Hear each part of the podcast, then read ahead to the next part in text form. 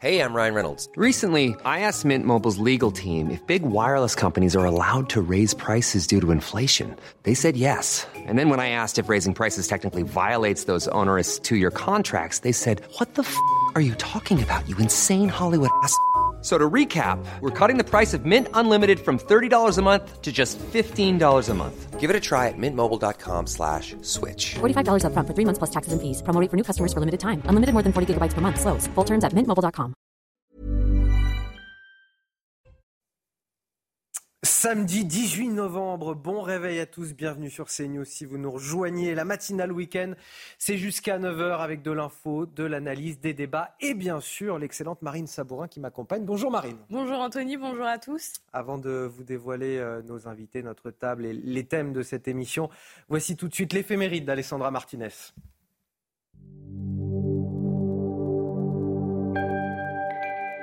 Chers amis, bonjour et très joyeuse fête à toutes les autres qui nous regardent.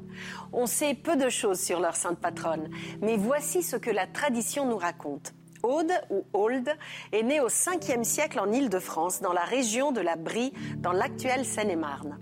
C'est le temps de Clovis et des grandes batailles livrées par les Francs pour s'imposer en Gaule. Aude a entendu parler de Geneviève, la célèbre sainte qui a épargné à Paris d'être ravagée par Attila. Elle décide de devenir religieuse et de vivre à ses côtés. Sainte Aude est surtout connue pour un miracle. Un jour, elle veut assister à la messe, mais pour y aller, il faut franchir la Marne à un endroit où il n'y a pas de pont. La solution est toute trouvée, il suffit de marcher sur les eaux. C'est ce que fait notre sainte, comme Jésus en s'entend sur le lac de Tibériade.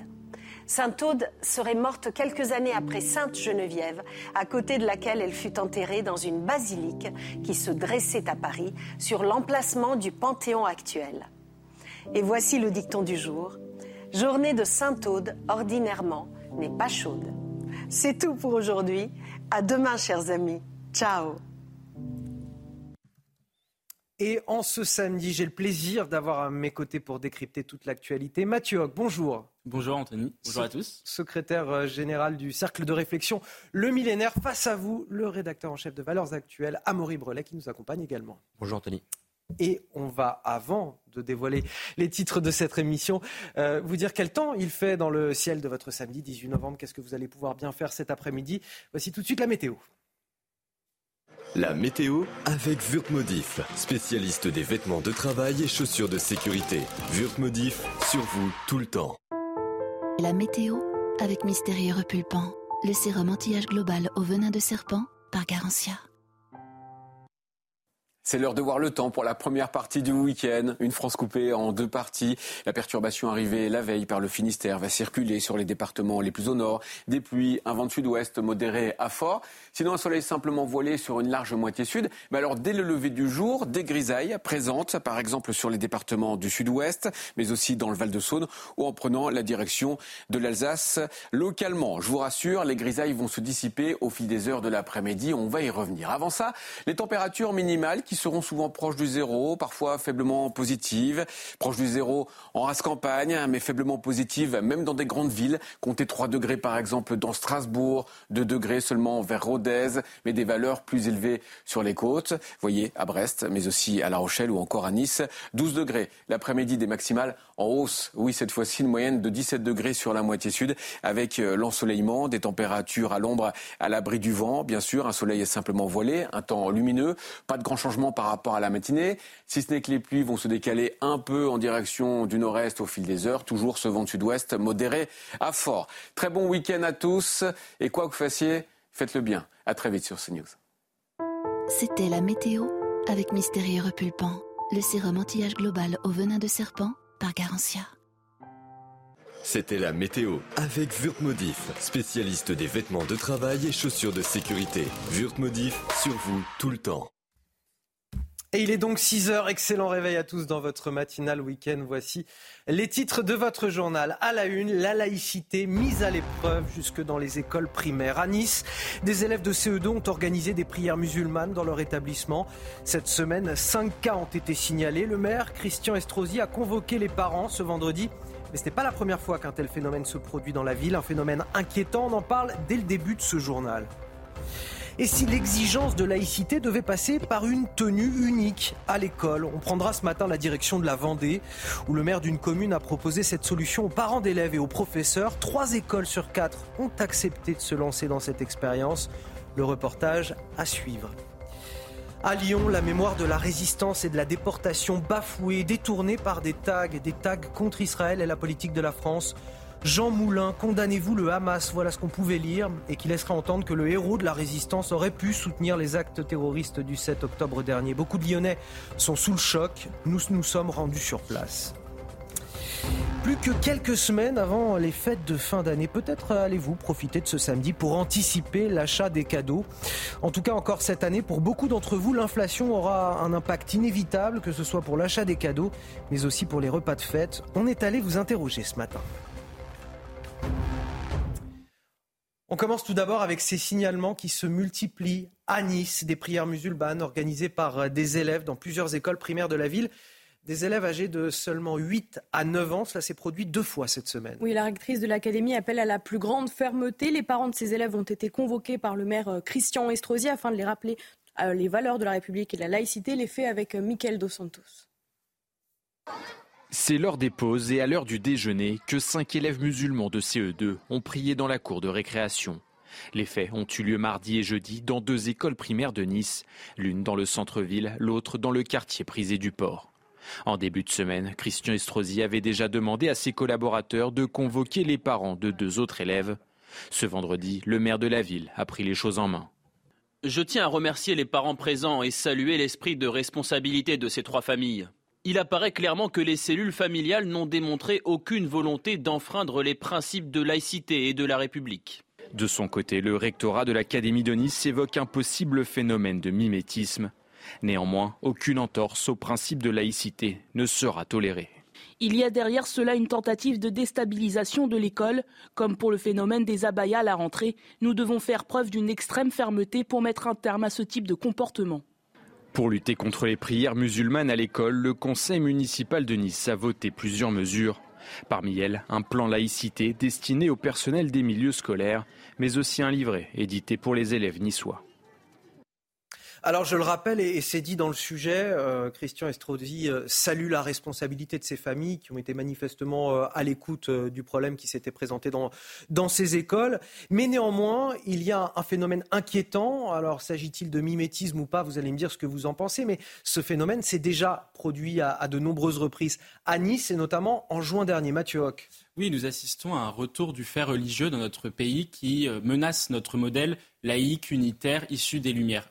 Or, aujourd'hui, la menace qui est, qui est pesée sur le modèle laïque et unitaire, elle ne provient plus du catholicisme, comme c'était le cas au XIXe siècle ou euh, au, siècle précédent, mais elle provient de l'islam. Et là-dessus, il y a des éléments qui sont très importants. Je regardais qu'il y avait un sondage qui disait en 2020 que 74% des jeunes de confession musulmane euh, trouvent que la, laïcité est une atteinte à la religion musulmane plutôt qu'un bouclier contre les religions, alors que la laïcité a été pensée comme un, bouclier euh, face aux, religions, ça, c'est quelque chose qui est euh, très négatif pour notre, pour notre pays. C'est le signe d'un repli communautaire. C'est le signe d'un repli communautaire, effectivement.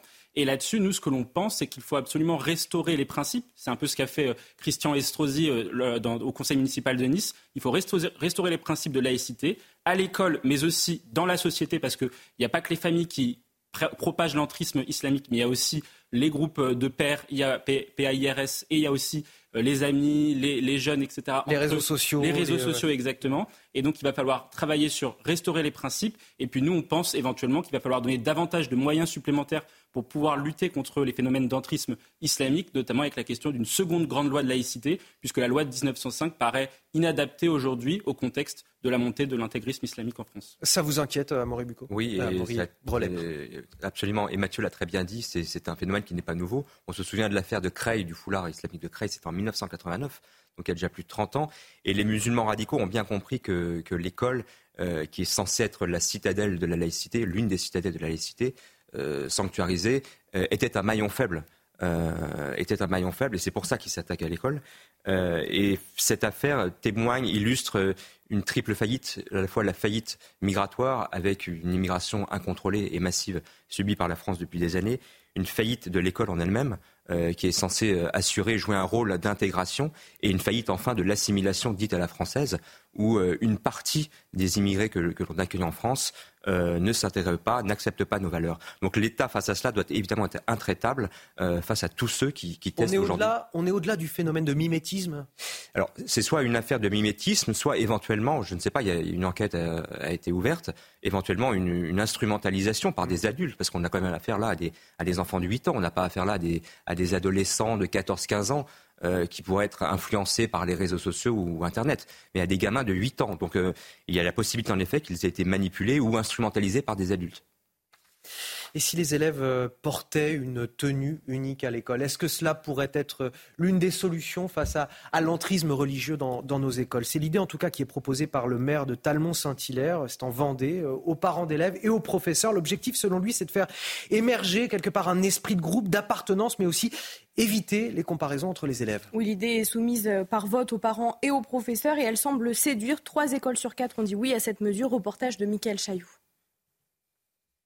Dans le bureau du maire, elle est quasiment prête. La tenue unique, ce n'est pas un uniforme, proposée aux élèves des quatre écoles de la commune de Talmont-Saint-Hilaire. L'idée c'était de partir sur un modèle simple, pratique. Euh, voilà, ça se met au-dessus euh, des habits euh, et ça se met voilà sur le temps scolaire, extrascolaire. Et puis quand on rentre à la maison, eh bien on l'enlève. Dans un sondage effectué auprès des familles, 56% des parents ont dit oui à cette sorte de blouse qui sera fournie par la mairie. Il y a un esprit de groupe, un esprit de camaraderie, et ça, ça se cultive. Ça ne gommera pas effectivement les inégalités, je n'y crois pas. Néanmoins, ils ont chacun la même dignité. Sur les quatre écoles, l'une d'entre elles a voté non. Les parents sont partagés. Ça paraît pas du tout être la bonne solution, puisque. Euh les enfants auront malgré tout les mêmes chaussures, des différences de marque au niveau des chaussures, du cartable, euh, des trousses, enfin de tout. Que tout le monde soit pareil. C'est peut-être quelque chose de favorable pour justement avoir des bonnes relations. Euh à l'école. Chez les enseignants, l'avis est plutôt négatif. Ce n'est pas l'école de monsieur le maire, disent les instits. L'autre partie du sondage porte sur la levée des couleurs et la reprise de la Marseillaise trois fois par an à la rentrée, le 11 novembre et le 8 mai. Les parents ont massivement voté oui à 71 alors c'est intéressant parce que là on parle de, de blues finalement, c'est quelque chose qu'on a déjà connu en fait en France. Oui absolument et cette idée est, très bonne. Alors euh, j'arrive pas à bien comprendre quelle est la différence entre l'uniforme euh, et euh, là ce, ce, ce, ce t-shirt, cette chemise qui est d'ailleurs euh, qui est d'ailleurs pas très un peu tristounette. Euh... Oui, c'est vrai qu'ils auraient pu mettre autre chose que gris. On a... Oui, il y, a un petit effort vestimentaire à faire là. C'était la minute mode. non, mais euh, c'est une très bonne initiative. Tout ce qui peut en effet euh, effacer, euh, effacer les différences et, et, éviter que le communautarisme euh, ne s'invite à l'école euh, est bienvenu et encouragé. Je pense que la, la différence entre l'uniforme complet et la, blouse, la blouse, c'est simplement quelque chose qu'on met par-dessus sa tenue, donc il reste le pantalon, les chaussures, etc. Euh, Mathieu Hoc, vous, vous, en pensez quoi? C'est une bonne idée que, de, que d'instaurer une blouse dans ces écoles? Et il n'y a pas que ça comme initiative, on vient de le, voir. Il y a aussi la, levée des couleurs hein, du, drapeau à trois reprises au cours de l'année et la Marseillaise, ça aussi, euh, des, euh, choses patriotiques finalement qu'on, qu'on ne voyait déjà plus depuis longtemps dans nos écoles en tout cas. Oui, moi, je distinguerais deux sujets effectivement. La question vestimentaire et euh, le, reste des, sujets qui sont plutôt d'ordre de communauté, de, de, renforcement liens dans la communauté nationale. Sur la question vestimentaire, moi j'ai mis un bémol sur, la, question de l'uniforme ou euh, d'un t-shirt, c'est que euh, a toujours la sensation en France qu'on va faire des lois pour la majorité parce qu'on a une minorité de personnes qui posent des problèmes. Or là, on va pénaliser, entre guillemets, un certain nombre de jeunes à, devoir porter la même tenue à cause de, personnes qui, euh, utilisent, la tenue vestimentaire comme des outils de propagation religieuse, que ce soit la, sur la question de la baya ou, etc. Donc là-dessus, moi, j'y mets, un premier problème. Ensuite, après, sur ce qui concerne tout ce qui va être euh, autour de la communauté nationale, de faire nation, Là-dessus, j'y vois que des bonnes nouvelles. Je pense que euh, la, levée, la levée de drapeau, le, la, la, Marseillaise, c'est des choses qui sont importantes à réapprendre dans l'école républicaine, parce que l'école républicaine, c'est la source du projet républicain, c'est la source du projet euh, des Lumières. C'est vrai qu'on a souvent eu l'impression que beaucoup de Français étaient gênés par euh, la question du drapeau, de la Marseillaise. C'est bien de réinstaurer dès l'école euh, primaire, comme ça, le, la, la, fierté du drapeau et de, de, notre hymne national. Oui, et en même temps, dans le cas présent là, qui était montré, c'était plutôt les enseignants qui visiblement étaient, étaient plutôt hostiles, en tout cas une partie d'entre eux était plutôt hostile à l'idée. Notamment du drapeau et de la Marseillaise, alors que les, parents d'élèves étaient plutôt favorables. Là, il y a, un fossé qui, n'est pas nouveau d'ailleurs, qu'on a déjà constaté. Oui, j'allais dire, est-ce que ça vous surprend finalement? Non, pas vraiment. Mais ce qui est inquiétant, c'est qu'une partie du personnel enseignant ne soit pas davantage hmm. favorable à ce genre de mesures. Les actes antisémites en France en, forte hausse, on, le sait depuis l'attaque du Hamas en, Israël. 1762 faits antisémites ont été recensés depuis le début de l'année. Et depuis le 7 octobre, on voit une nette accélération, 1518. Il s'agit d'un chiffre trois fois supérieur déjà au nombre d'actes ou propos antisémites enregistrés sur l'ensemble de l'année 2022. Oui, dans le même temps, 560 cafés anti-chrétiens et 131 anti-musulmans ont été euh, enregistrés. Parmi ces actes et incidents antisémites, la moitié se manifeste via des banderoles, tags ou affiches, 22% par des menaces et des insultes et 8% par des attaques en biens. Alors justement, euh, triste illustration de ce type de tag. Euh, on a découvert de nouveaux tags contre Israël euh, dans la nuit de mercredi à jeudi sur la façade du Centre d'histoire et de la résistance et, de la déportation à Lyon. Voici ce qu'on pouvait y lire. Encore une fois, la France collabore ou encore génocide à Gaza. Oui, des faits qui interviennent alors que ce lieu doit accueillir une exposition à la fin du mois dédiée à la figure de la résistance Jean Moulin. Les faits avec Michael Dos Santos et Olivier Madinier. Jean Moulin, condamnez-vous le Hamas. Voici l'un des tacs peints sur les murs du musée de la résistance à Lyon. Cette inscription sous-entend que le célèbre résistant, torturé ici pendant la Seconde Guerre mondiale par le régime nazi, aurait été aujourd'hui dans le camp des terroristes. Une erreur historique on est en plein renversement des valeurs et en pleine inversion du combat de Jean Moulin, qui était un combat pour la République, un combat pour les libertés publiques, un combat contre l'antisémitisme. Donc on, s'aperçoit qu'il y a un détournement, une falsification de l'histoire en convoquant Jean Moulin qui est absolument désastreuse. Les deux autres tags accusaient la France et Israël d'être les collabos et les nazis d'aujourd'hui. Deux inscriptions, génocide à Gaza comme toujours la France complique et encore une fois la France collabore, effacée depuis par la municipalité. L'adjoint au maire de Lyon a fermement condamné ces dégradations. Je condamne fermement ces tags retrouvés sur les murs du Centre d'histoire de la résistance et de la déportation. Agiter les pires périodes de notre histoire menace la concorde et l'unité nationale. La préfète du Rhône a également fait part de son indignation. Ces nouveaux tags détournent honteusement l'action héroïque de Jean Moulin et de la résistance, ainsi que la mémoire des victimes de la déportation. Depuis les attaques du Hamas, des tags antisémites ont été retrouvés sur une synagogue, une école ou encore une pizzeria de la région lyonnaise. C'est quand même assez écœurant euh, d'imaginer seulement que Jean Moulin, héros de la résistance, euh, ait pu soutenir un seul instant euh, les actes terroristes menés par le Hamas le 7 octobre dernier. Mais j'ai envie de dire quelque part, il y a aussi un contexte politique qui permet à certains de, penser que Jean Moulin aurait pu soutenir à une seule seconde le Hamas à un moment donné, même Mathieu Hoc. On voit bien qu'il y a un continuum entre l'antisionisme et l'antisémitisme. Là-dessus, on voit que les, les tags qui sont, qui sont faits sur le musée de la résistance de Lyon, ils sont à la fois antisémites, dans le, ça, c'est même plus à démontrer, et antisionistes également, puisque euh, ils condamnent l'attaque, enfin, ils condamnent Israël en tant que pays et en tant que, en tant qu'État juif, et surtout ils dressent un parallèle nauséabond entre l'État d'Israël et le régime, et le régime nazi, et le voir le régime de Vichy également. Et là-dessus, ce renversement des valeurs, comme ça a été dit dans votre sujet, est absolument choquant dans la mesure où euh, Jean Moulin est un héros de la résistance, est un héros de justement de ce notre modèle républicain euh, euh, qui est avec toutes ses composantes et qui prône la liberté et, l'égalité et la fraternité. Notre, héros national ne peut absolument pas être comparé aux pires horreurs de l'histoire. Et là-dessus, je pense qu'il va falloir être très sévère sur la question des personnes qui auront fait ces tags. Mais le problème des tags, c'est que c'est toujours difficile d'identifier l'auteur. Ce qui est terrible, c'est qu'on salit notre mémoire nationale. La France collabore des mots graves. Génocide aussi en, parlant de ce qui se passe à Gaza. Là aussi, les mots ont un sens. Oui, ces, tags sont ignominieux et le choix du lieu visé euh, ajoute à l'abjection. Euh, et ils illustrent à la fois l'importation du conflit israélo-palestinien sur le sol français, mais aussi un antisémitisme culturel qui affecte une partie de la communauté musulmane, comme d'ailleurs le confirme à nouveau l'historien spécialiste de l'antisémitisme et de la Shoah, euh, Georges Bensoussan, dans Valeurs Actuelles cette semaine, euh, où l'on rappelle d'ailleurs les chiffres d'une étude Fondapol de 2022 qui euh, montrait que 34% des Français de confession musulmane considéraient la commémoration de la Shoah comme secondaire et, 59%, plus encore, qu'elle éclipsait la commémoration d'autres drames historiques. Donc il y a un problème de fond là qu'il faut vraiment traiter et qu'il faut nommer surtout. Allez, 6h15 sur CNews, c'est tout de suite l'heure du rappel de l'actualité. C'est avec vous, Marine Sabourin. Une première livraison de carburant est arrivée hier soir dans la bande de Gaza, 17 000 litres au total afin de redémarrer les générateurs d'électricité des hôpitaux. Après plusieurs semaines, Israël a finalement donné son feu vert. L'État hébreu refusait jusque-là ces livraisons de peur que le Hamas profite de ces arrivages. Emmanuel Macron et certains chefs de parti réunis hier à Saint-Denis ont conclu à l'impossibilité d'organiser en l'état un référendum sur l'immigration. Pour ce deuxième rendez-vous des rencontres de Saint-Denis, le républicain Éric Ciotti, le socialiste Olivier Faure et l'insoumis Manuel Bompard avaient fait défection aux grandes dames du chef de l'État qui entendait créer un consensus dans un pays fracturé. Et puis dans le Doubs, trois hommes septuagénaires sont soupçonnés d'avoir abusé d'enfants, de leurs familles et de jeunes accueillis par leurs épouses, assistantes maternelles ou familles d'accueil. Les faits pourraient remonter jusqu'aux années 80. Il pourrait y avoir une dizaine de victimes. Une information judiciaire a été ouverte.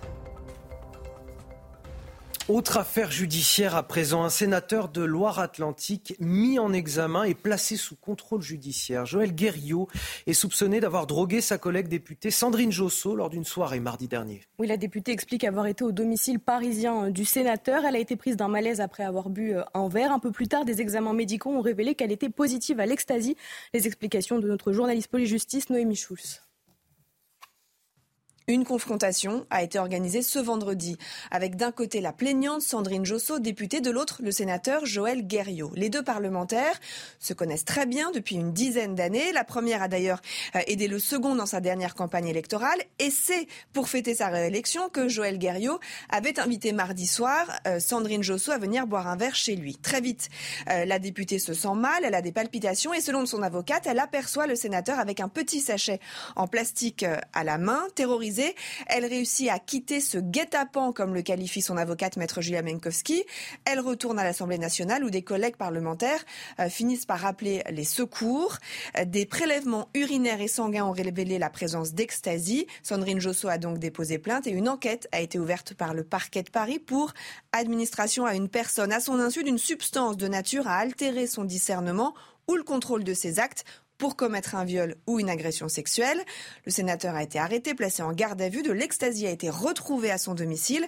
Selon nos informations, le suspect explique qu'il ne savait pas que la poudre était de la drogue. Il pensait que c'était un euphorisant et qu'il n'a euh, pas volontairement administré cette substance à Sandrine Josso. Le conflit au Proche-Orient avec euh, l'inquiétude des habitants du nord d'Israël. Le Hezbollah y exerce une pression permanente sur les forces euh, militaires de Tsahal et sur la population locale. Les échanges de tirs ont lieu tous les jours avec le sud Liban. Reportage Thibault Marcheteau et Antoine Estève.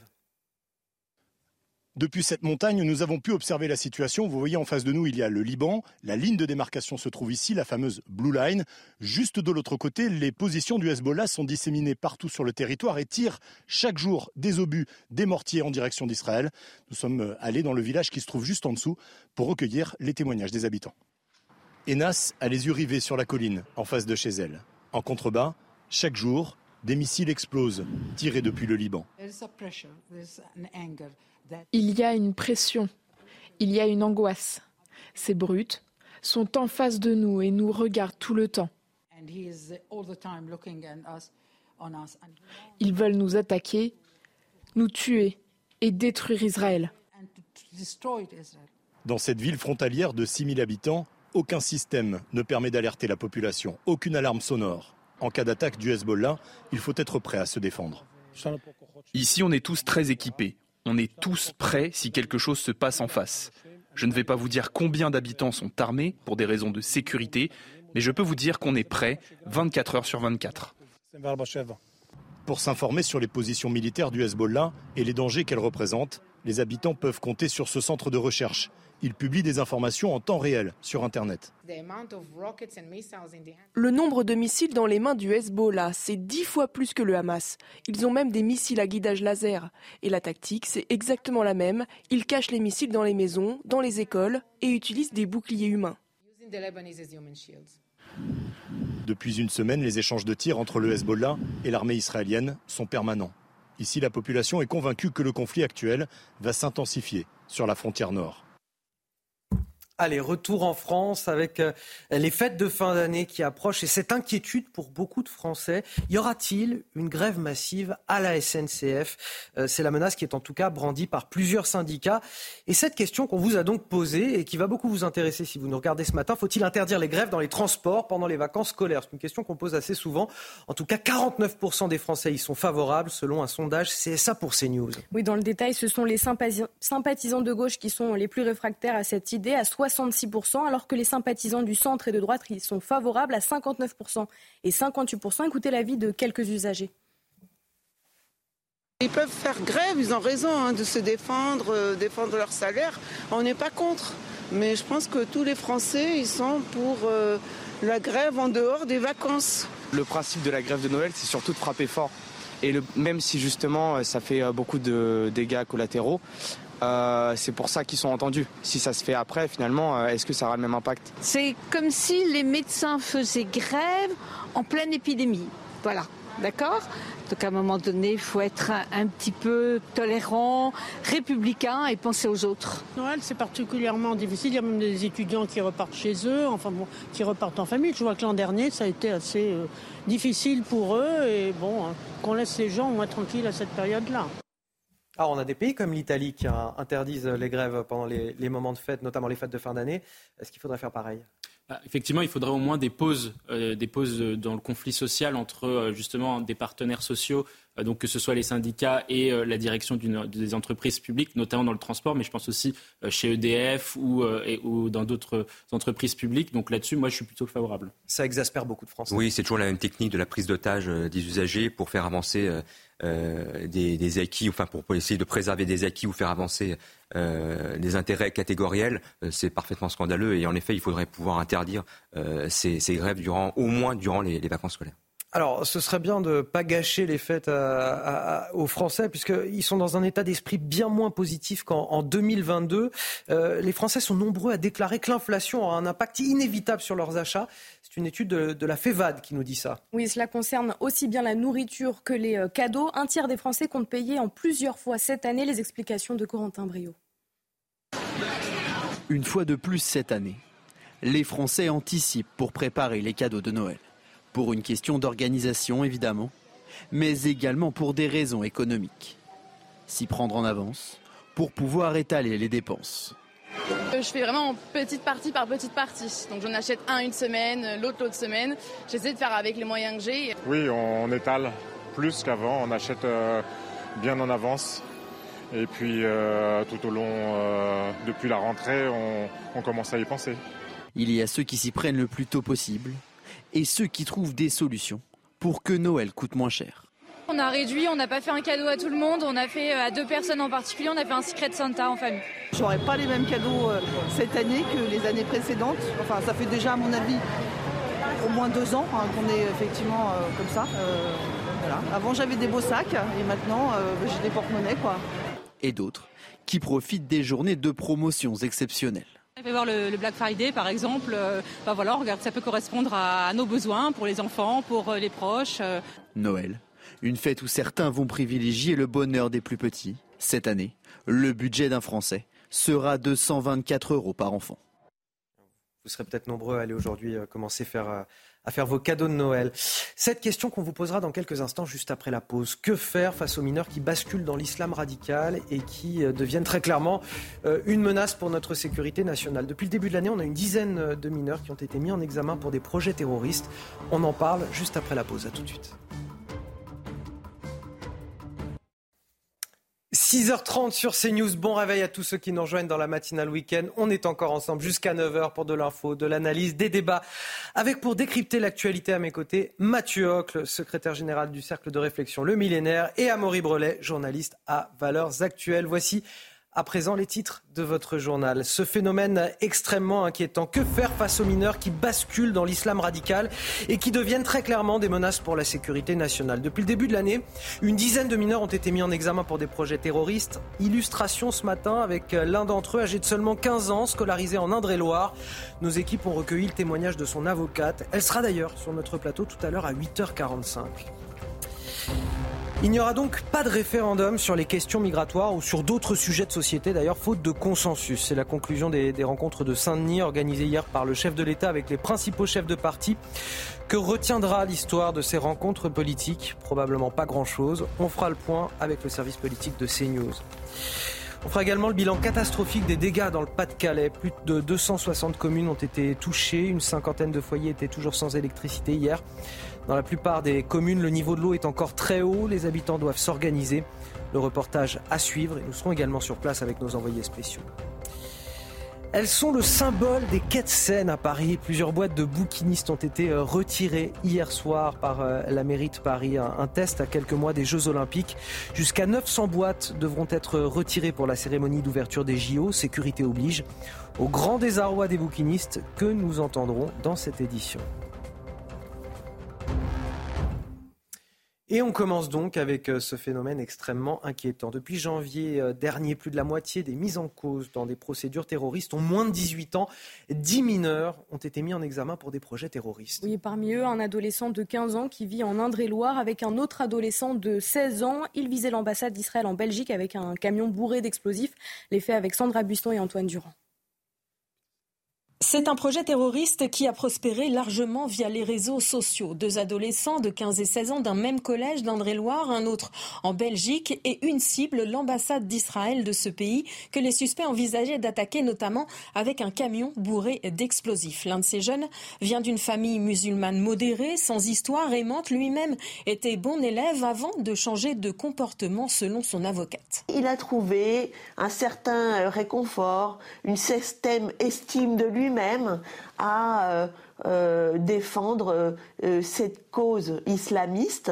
Il s'interrogeait sur le conflit israélo-palestinien et de fil en aiguille avec ses recherches internet, eh bien, il a été en contact avec avec des vrais djihadistes. Apologie du djihad, chant le client de maître Avril Lizin inquiète au collège à tel point que le directeur va faire un signalement alors que la police l'a déjà dans son viseur. Le jeune homme est arrêté fin août. Ils ont même créé un jeu vidéo qui reprend les attentats que la France a pu subir, voilà, où ils sont en scène, en train de tuer du, français. Ils regrettent euh, amèrement, ils prennent pleinement la mesure qu'on n'est pas dans un monde virtuel, dans son téléphone, une vidéo de lui armé menaçant de commettre des assassinats en Occident. Il est suspecté d'avoir créé des groupes sur une application pour préparer le projet terroriste en question. Mais les adolescents n'étaient pas sur le point de passer à l'acte, selon une source proche du dossier.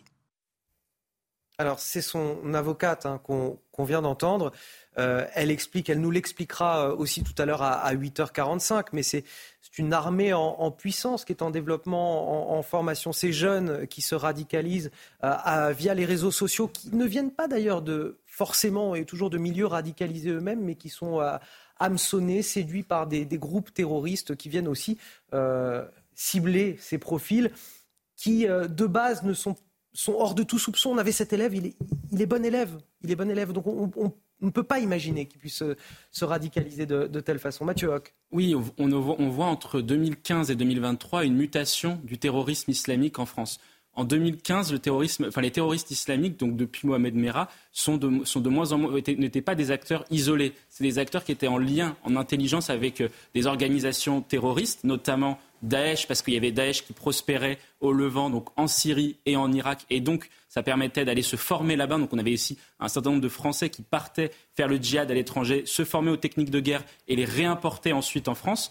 Là, aujourd'hui, on voit en 2023, et depuis même un peu, depuis 2019, je dirais, on voit euh, un terrorisme qui est beaucoup plus le fait d'acteurs isolés, et d'acteurs isolés qui se radicalisent par eux-mêmes sur, euh, sur les réseaux sociaux et dont les passages à l'acte sont de plus en plus imprévisibles. Et c'est ce qui rend les choses beaucoup plus compliquées pour l'État, puisque comment on peut, euh, euh, comment on peut identifier quel est le, point de passage à l'acte d'un auteur terroriste isolé? Est-ce que c'est justement un, différent lors de, à l'école, c'est-à-dire un différent avec un professeur, ce qui fait qu'il va cibler un ancien professeur? Est-ce que c'est la question israélienne avec une ambassade israélienne ou une synagogue ou quelque chose qui s'apparente à la religion juive Est-ce que c'est euh, quelque chose qui s'apparente à l'État français, donc à une préfecture ou à, un autre, ou à une autre administration publique ou un hôpital? Donc là-dessus, on ne sait pas vraiment le passage à l'acte. Et ensuite, après, la question c'est comment on, interpelle et comment on va euh, traquer les mineurs, ces mineurs qui sont, euh, qui sont radicalisés.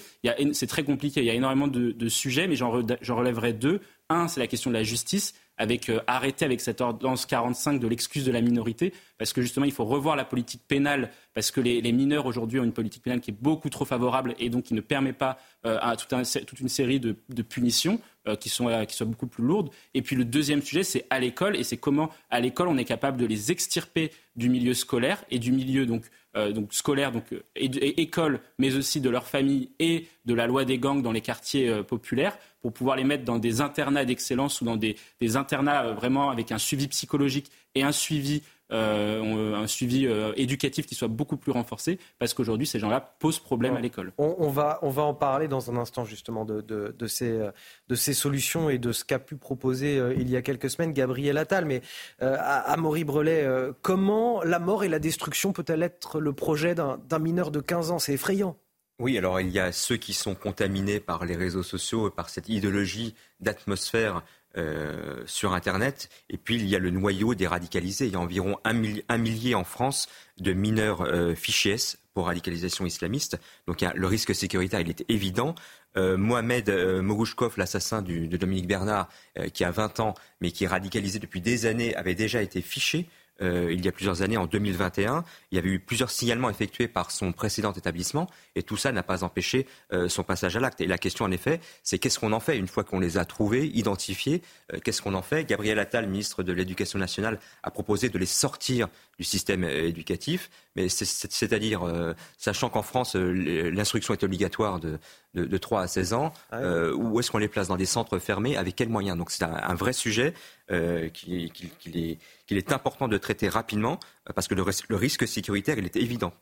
Quel avenir justement pour les 183 élèves qui ont perturbé euh, il y a quelques semaines l'hommage à, Dominique euh, Bernard et à Samuel Paty. Dominique Bernard, on le rappelle, un professeur tué le 13 octobre devant son établissement scolaire à Arras. Tous ces élèves avaient été euh, exclus temporairement à la demande du, du ministre de l'Éducation nationale, Gabriel Attal. Oui, mais un mois après ces incidents, la majorité des conseils de discipline n'ont pas encore eu lieu. Une partie des enseignants craignent que ces jeunes soient totalement exclus du cursus scolaire. Récit de Mathieu Devez.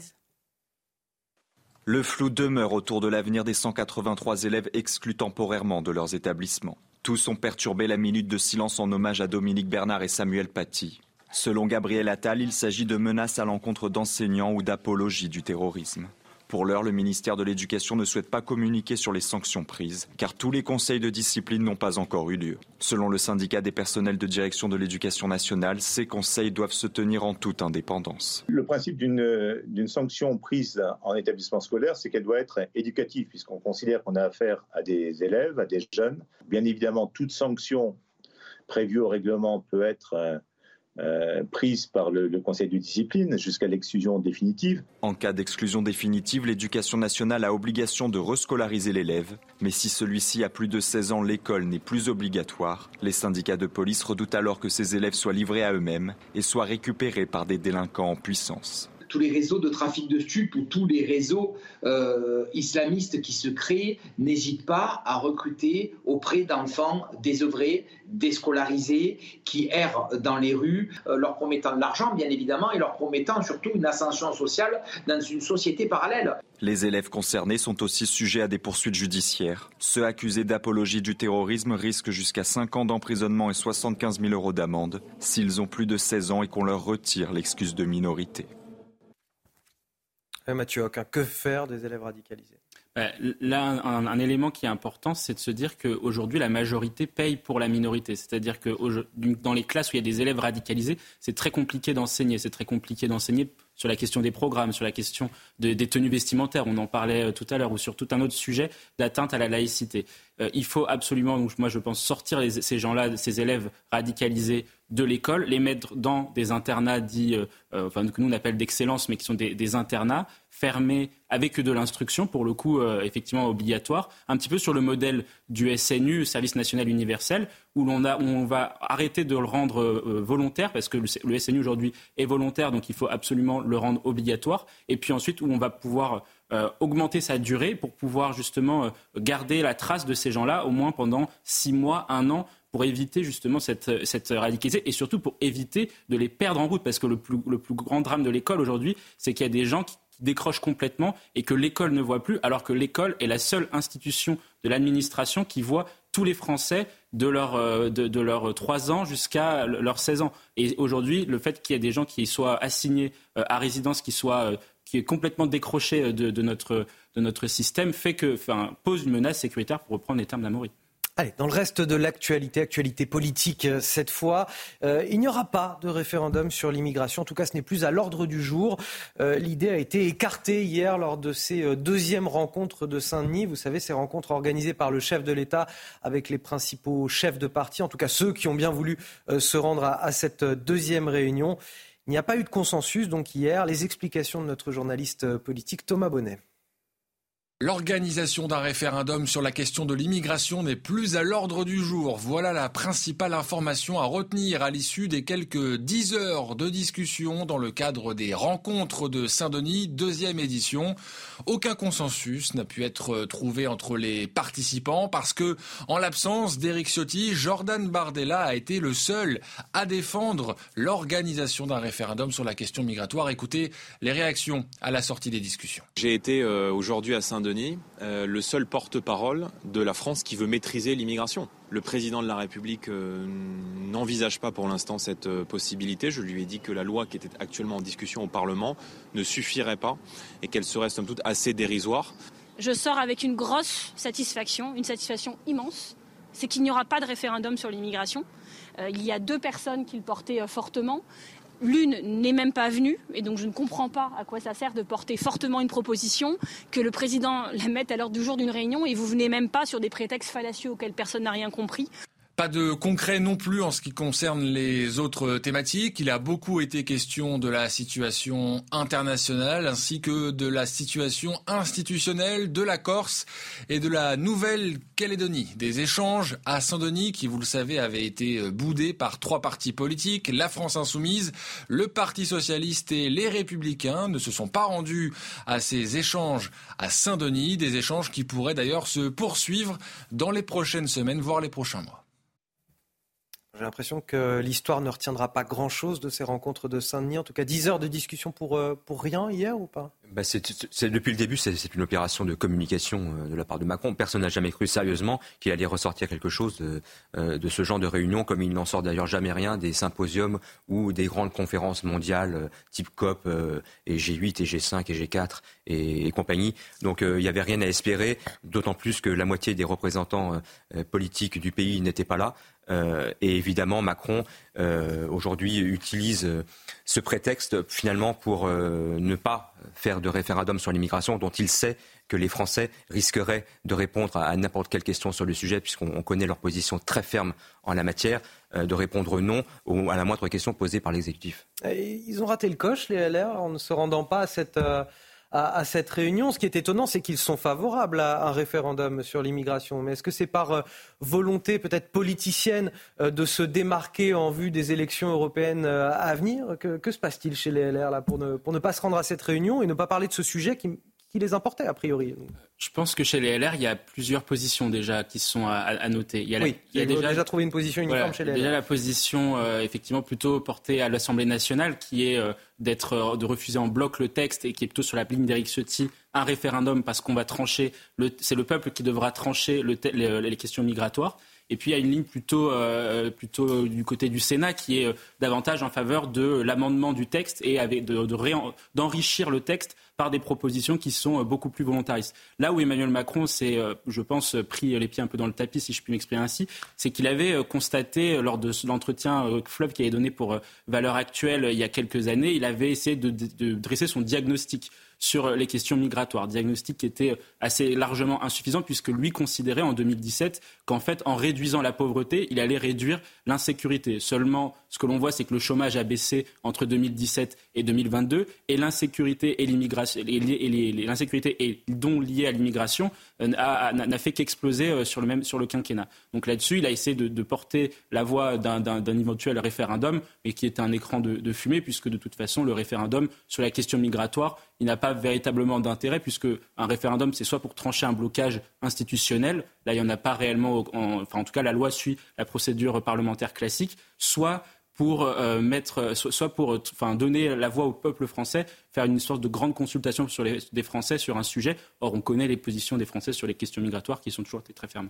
6h46 sur CNews, c'est l'heure du rappel de l'actualité. Marine Sabourin. Y aura-t-il une grève massive à la SNCF pour les fêtes de fin d'année? C'est la menace qui est brandie par plusieurs syndicats. Alors, faut-il interdire les grèves dans les transports pendant les vacances scolaires? 49% des Français y sont favorables selon un sondage CSA pour CNews. Des boîtes de bouquinistes ont été démontées hier soir à Paris dans le cadre d'un test à quelques mois des Jeux Olympiques. Pour rappel, lors de la cérémonie d'ouverture prévue le 26 juillet, jusqu'à 900 boîtes devront être retirées par mesure de sécurité. Beaucoup de bouquinistes, environ 230, n'ont aucun autre revenu. Et puis la guitare euh, utilisée par Kurt Cobain lors de son dernier concert a été vendue aux enchères pour plus d'un million et demi euh, de dollars hier. Il s'agissait de la guitare préférée du leader du groupe Nirvana avec laquelle il a joué lors de sa dernière tournée en 1994. Et fait assez rare, l'instrument a été vendu intact contrairement aux nombreuses guitares cassées par scène, sur scène par l'artiste. Allez, ce chiffre à présent, 244 000, c'est le nombre de victimes de violences conjugales enregistrées l'an dernier, une hausse de 15% par rapport à, 2021 selon le ministère de l'Intérieur. Oui, la Seine-Saint-Denis, la Guyane, le Pas-de-Calais sont les départements qui affichent les plus forts taux de victimes enregistrées, des femmes dans près de 9 cas sur 10. Et fait alarmant, seulement une victime sur 4 porte plainte. Les détails avec Aminata Demphal. Dans son dernier bilan, le ministère de l'Intérieur fait état de quelques 244 000 victimes de violences conjugales, en augmentation de 15% sur un an. Ces violences concernent à 86% les femmes. Il y a vraiment un problème de, fermeté, de formation, euh, avec des juges qui hésitent à condamner à de la prison ferme, ce qui fait que les auteurs, enfin même les agresseurs, euh, sont en toute impunité. Pour le ministère de l'Intérieur, ces augmentations sont notamment en partie expliquées par la libération de la parole des femmes. Je pense qu'il y a eu une réelle prise en charge des forces de l'ordre qui du coup prennent beaucoup mieux les plaintes. Mais moi, je pense que les femmes, voilà, les femmes, elles ont libéré leur parole depuis bien longtemps déjà. Parmi les violences rapportées, les deux tiers sont d'ordre physique, 30% sont verbales ou psychologiques et 5% des violences sont sexuelles. L'association demande plus d'efforts de l'État et plaide pour la mise en place d'un dispositif de recueil d'informations sur les victimes, similaire à celui existant en Espagne on va faire des évaluations en temps réel qui permettra de déclencher des mesures adéquates. Il faudrait aussi peut-être créer un fichier des auteurs, hein, des agresseurs. Comme en 2021, la Seine-Saint-Denis, la Guyane, le Pas-de-Calais, le Nord et la Réunion sont les départements qui affichent le plus fort taux de victimes enregistrées pour 1000 habitants âgés de 15 à 64 ans.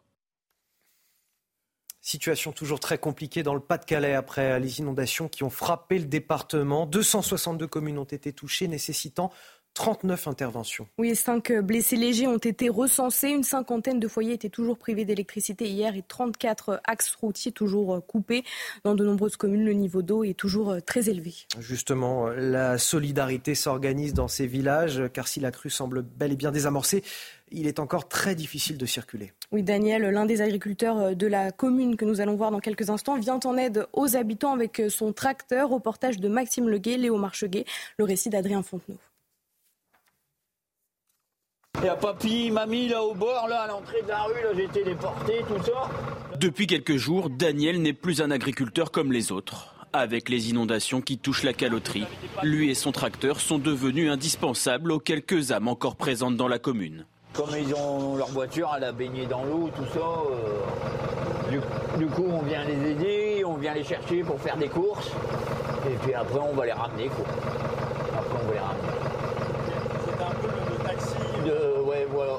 L'exploitation de Daniel a été noyée sous un mètre cinquante d'eau, la caloterie submergée, et le maire ne peut qu'apprécier cette reconversion solidaire du maraîcher. Principalement à aller ramener euh, des vêtements, des médicaments aux personnes qui sont restées, hein, dont leurs maisons ne sont pas impactées parce qu'elles sont très hautes, mais néanmoins ils sont entourés d'eau. Quand c'est possible, et je dis bien quand c'est possible, y accéder avec le tracteur. Dans la commune, plus de 80% des habitants ont été évacués. Et malgré la solidarité, le traumatisme de 1988 est encore présent. Il y a 35 ans, les inondations étaient moins importantes. Mais l'eau n'était partie qu'au bout de trois mois.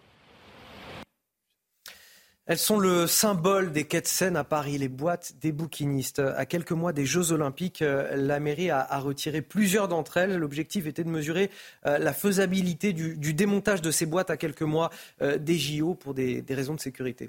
Oui, car jusqu'à 900 boîtes doivent être démontées pour des raisons de sécurité. Vous l'avez dit, avant la cérémonie d'ouverture du 26 juillet qui se déroule sur la Seine, les bouquinistes rencontrés par Laurent Sélarié sont partagés entre colère et inquiétude. Le récit est signé Célia Gruyère. Une grue et d'infinies précautions. Les employés de la mairie de Paris ont démonté ce vendredi soir quatre antiques boîtes à livres. Un démontage qui n'est que temporaire. Il s'agit d'un test avant les Jeux olympiques. Les boîtes ont ensuite été remises en place. Un groupe de bouquinistes a assisté à la scène, consterné. Il y a eu les inondations, il y a eu Napoléon III qui a essayé de nous, nous enlever, enfin de nous faire disparaître les bouquinistes, il y a eu l'occupation, la guerre et les bouquinistes sont toujours restés. Et là, les Jeux Olympiques, euh, voilà. C'est les Jeux Olympiques qui vont peut-être avoir euh, raison de nous. Ces boîtes emblématiques du paysage parisien ont pour les plus vieilles 150 ans. Ce démontage pose alors un réel problème de fragilité. C'est pas possible de démonter des boîtes sans faire de dégâts, en considérant que vous avez des tas de boîtes qui sont complètement différentes. Vous avez des, les, chaque, chaque boîte, c'est quasiment des boîtes personnalisées. Donc à chaque fois, ça va être une chose différente. Donc même là, s'ils arrivent à faire quelque chose là, ça ne veut pas dire qu'ils seront capables de le faire sur d'autres boîtes. Quelques élus parisiens sont venus soutenir les bouquinistes. L'opération de démontage aura pris trois heures. Aucun dégât apparent n'a été constaté. Ah bah oui, ça fait, ça fait mal au cœur quand même. On n'a pas le temps de commenter malheureusement parce qu'on doit passer au sport, mais bon, on, pense très fort à eux en tout cas. Les sports tout de suite. Retrouvez votre programme de choix avec Autosphère, premier distributeur automobile en France. Du football avec l'équipe de France qui fait son retour ce soir à 20h45 face à Gibraltar. Oui, un match de qualification pour euh, l'Euro sans enjeu pour les Bleus qui ont déjà obtenu leur billet pour la compétition. L'occasion pour Didier Deschamps de consolider un peu plus les acquis de son équipe. La nouvelle attraction des Bleus, le jeune Warren Zahir Emery, pourrait quant à lui honorer sa première sélection après la blessure d'Eduardo Cavaminga. Vous avez profité de votre programme de choix avec Autosphère, premier distributeur automobile en France. La laïcité mise à l'épreuve jusque dans les écoles primaires. On en parle après la pub. À Nice, des élèves de CE2 ont organisé des, prières musulmanes dans leur établissement. Restez avec nous. Le temps pour moi de remercier mes deux premiers invités, Mathieu Hoc et Amaury Brelet. A tout de suite. 6h59 sur CNews, 7h même tout pile. Une bonne journée commence euh, forcément avec la météo de Loïc Roosevelt. La météo avec Wurtmodif, spécialiste des vêtements de travail et chaussures de sécurité. Wurtmodif, sur vous tout le temps. La météo avec Mystérieux Repulpant, le sérum anti-âge global au venin de serpent par Garantia. C'est l'heure de voir le temps pour la première partie du week-end. Une France coupée en deux parties. La perturbation arrivée la veille par le Finistère va circuler sur les départements les plus au nord. Des pluies, un vent de sud-ouest modéré à fort. Sinon, un soleil simplement voilé sur une large moitié sud. Mais alors, dès le lever du jour, des grisailles présentes, par exemple sur les départements du sud-ouest, mais aussi dans le Val-de-Saône ou en prenant la direction de l'Alsace localement. Je vous rassure, les grisailles vont se dissiper au fil des heures de l'après-midi. On va y revenir. Avant ça, les températures minimales qui seront souvent proches du zéro, parfois faiblement positives. Proches du zéro en race campagne, mais faiblement positives même dans des grandes villes. Comptez 3 degrés par exemple dans Strasbourg, 2 degrés seulement vers Rodez, mais des valeurs plus élevées sur les côtes. Voyez, à Brest, mais aussi à La Rochelle ou encore à Nice. 12 degrés l'après-midi des maximales en hausse. Oui, cette fois-ci, une moyenne de 17 degrés sur la moitié sud avec euh, l'ensoleillement, des températures à l'ombre à l'abri du vent. Bien sûr, un soleil est simplement voilé, un temps lumineux, pas de grand changement par rapport à la matinée, si ce n'est que les pluies vont se décaler un peu en direction du nord-est au fil des heures, toujours ce vent sud-ouest modéré à fort. Très bon week-end à tous et quoi que vous fassiez, faites-le bien. À très vite sur CNews. C'était la météo avec Mystérieux Repulpant, le sérum anti-âge global au venin de serpent par Garantia. C'était la météo avec Wurtmodif, spécialiste des vêtements de travail et chaussures de sécurité. Wurtmodif, sur vous tout le temps. 7 heures sur CNews. J'ai le plaisir d'être incroyablement bien accompagné euh, ce matin dans la matinale euh, week-end. Forcément, puisque je suis avec Marine Sabourin. Forcément. Évidemment. Avec Guillaume Bigot. Forcément. Forcément. Et moi, je suis avec Marine Sabourin. Et, aussi très bien accompagné. Et sans, sans, parler, sans parler, Vincent Roy, qui est là aussi ce matin avec nous. Bonjour. Bonjour. Je suis un peu loin de. Marine Sabourin, ce que je regrette. Ah, Comment ça? Je suis un peu loin de Marine ah ben, Sabourin. On, je suis de la proche de Marine Sabourin et de l'info. Mais je suis proche par la pensée. La chance fait partie du talent. On, a la chance de vous avoir tous sur ce plateau. Vincent Roy, je le précise, écrivain et journaliste. Pour décrypter l'actualité, on est ensemble jusqu'à 9h dans la matinale week-end. Voici les titres de votre journal de 7h. À la une, la laïcité mise à l'épreuve jusque dans les écoles primaires. À Nice, des élèves de CE2 ont organisé des prières musulmanes dans leur établissement. Cette semaine, cinq cas ont été signalés. Le maire Christian Estrosi a convoqué les parents ce vendredi, mais ce n'est pas la première fois qu'un tel phénomène se produit dans la ville. Un phénomène inquiétant et on en parle dès le début de ce journal. À Lyon, la mémoire de la résistance et de la déportation bafouée et détournée par des tags, des tags contre Israël et la politique de la France. Jean Moulin, condamnez-vous le Hamas? Voilà ce qu'on pouvait lire et qui laisserait entendre que le héros de la résistance aurait pu soutenir les actes terroristes du 7 octobre dernier. Beaucoup de Lyonnais sont sous le choc. Nous nous sommes rendus sur place. Le conflit au Proche-Orient et la question des otages à Gaza, toujours au cœur des préoccupations de l'armée israélienne. 240 personnes sont toujours aux mains du Hamas, kidnappées euh, le 7 octobre dernier. Nous serons en direct avec nos reporters Antoine Estève et Thibault Marcheteau pour faire le point sur la situation. Puis on reviendra en France plus que quelques semaines avant les, les fêtes de fin d'année. Peut-être allez-vous profiter de ce samedi pour anticiper l'achat des cadeaux. En tout cas, encore cette année, pour beaucoup d'entre vous, l'inflation aura un impact inévitable, que ce soit pour l'achat des cadeaux, mais aussi pour les repas de fête. On est allé vous interroger ce matin. On commence avec euh, ces signalements qui se multiplient euh, dans la ville de Nice. Des prières musulmanes organisées par des élèves dans plusieurs écoles primaires, des élèves âgés de seulement 8 à 9 ans. Cela s'est produit déjà deux fois cette semaine. la rectrice de l'académie appelle à la plus grande fermeté. Les parents de ces élèves ont été euh, convoqués par le maire Christian Estrosi afin de leur rappeler les valeurs de la République et de la laïcité. Les faits avec Michael Dos Santos. C'est l'heure des pauses et à l'heure du déjeuner que cinq élèves musulmans de CE2 ont prié dans la cour de récréation. Les faits ont eu lieu mardi et jeudi dans deux écoles primaires de Nice, l'une dans le centre-ville, l'autre dans le quartier prisé du port. En début de semaine, Christian Estrosi avait déjà demandé à ses collaborateurs de convoquer les parents de deux autres élèves. Ce vendredi, le maire de la ville a pris les choses en main. Je tiens à remercier les parents présents et saluer l'esprit de responsabilité de ces trois familles. Il apparaît clairement que les cellules familiales n'ont démontré aucune volonté d'enfreindre les principes de laïcité et de la République. De son côté, le rectorat de l'Académie de Nice évoque un possible phénomène de mimétisme. Néanmoins, aucune entorse au principe de laïcité ne sera tolérée. Il y a derrière cela une tentative de déstabilisation de l'école. Comme pour le phénomène des abayas à la rentrée, nous devons faire preuve d'une extrême fermeté pour mettre un terme à ce type de comportement. Pour lutter contre les prières musulmanes à l'école, le conseil municipal de Nice a voté plusieurs mesures. Parmi elles, un plan laïcité destiné au personnel des milieux scolaires, mais aussi un livret édité pour les élèves niçois. Guillaume Bigon, on a bien senti que Christian Estrosi voulait apaiser la situation en expliquant que les parents, en tout cas, s'étaient montrés coopératifs, qu'il n'y avait mhm. pas de volonté, en tout cas, d'enfreindre les principes de laïcité. Néanmoins, Néanmoins, ces euh, situations se sont multipliées dans la ville de Nice depuis euh, plusieurs mois. En juin dernier, Christian Estrosi avait déjà signalé des cas. Donc on, est au-delà d'un phénomène isolé. On a quand même quelque chose qui se, qui se répète. Est-ce que c'est inquiétant selon vous?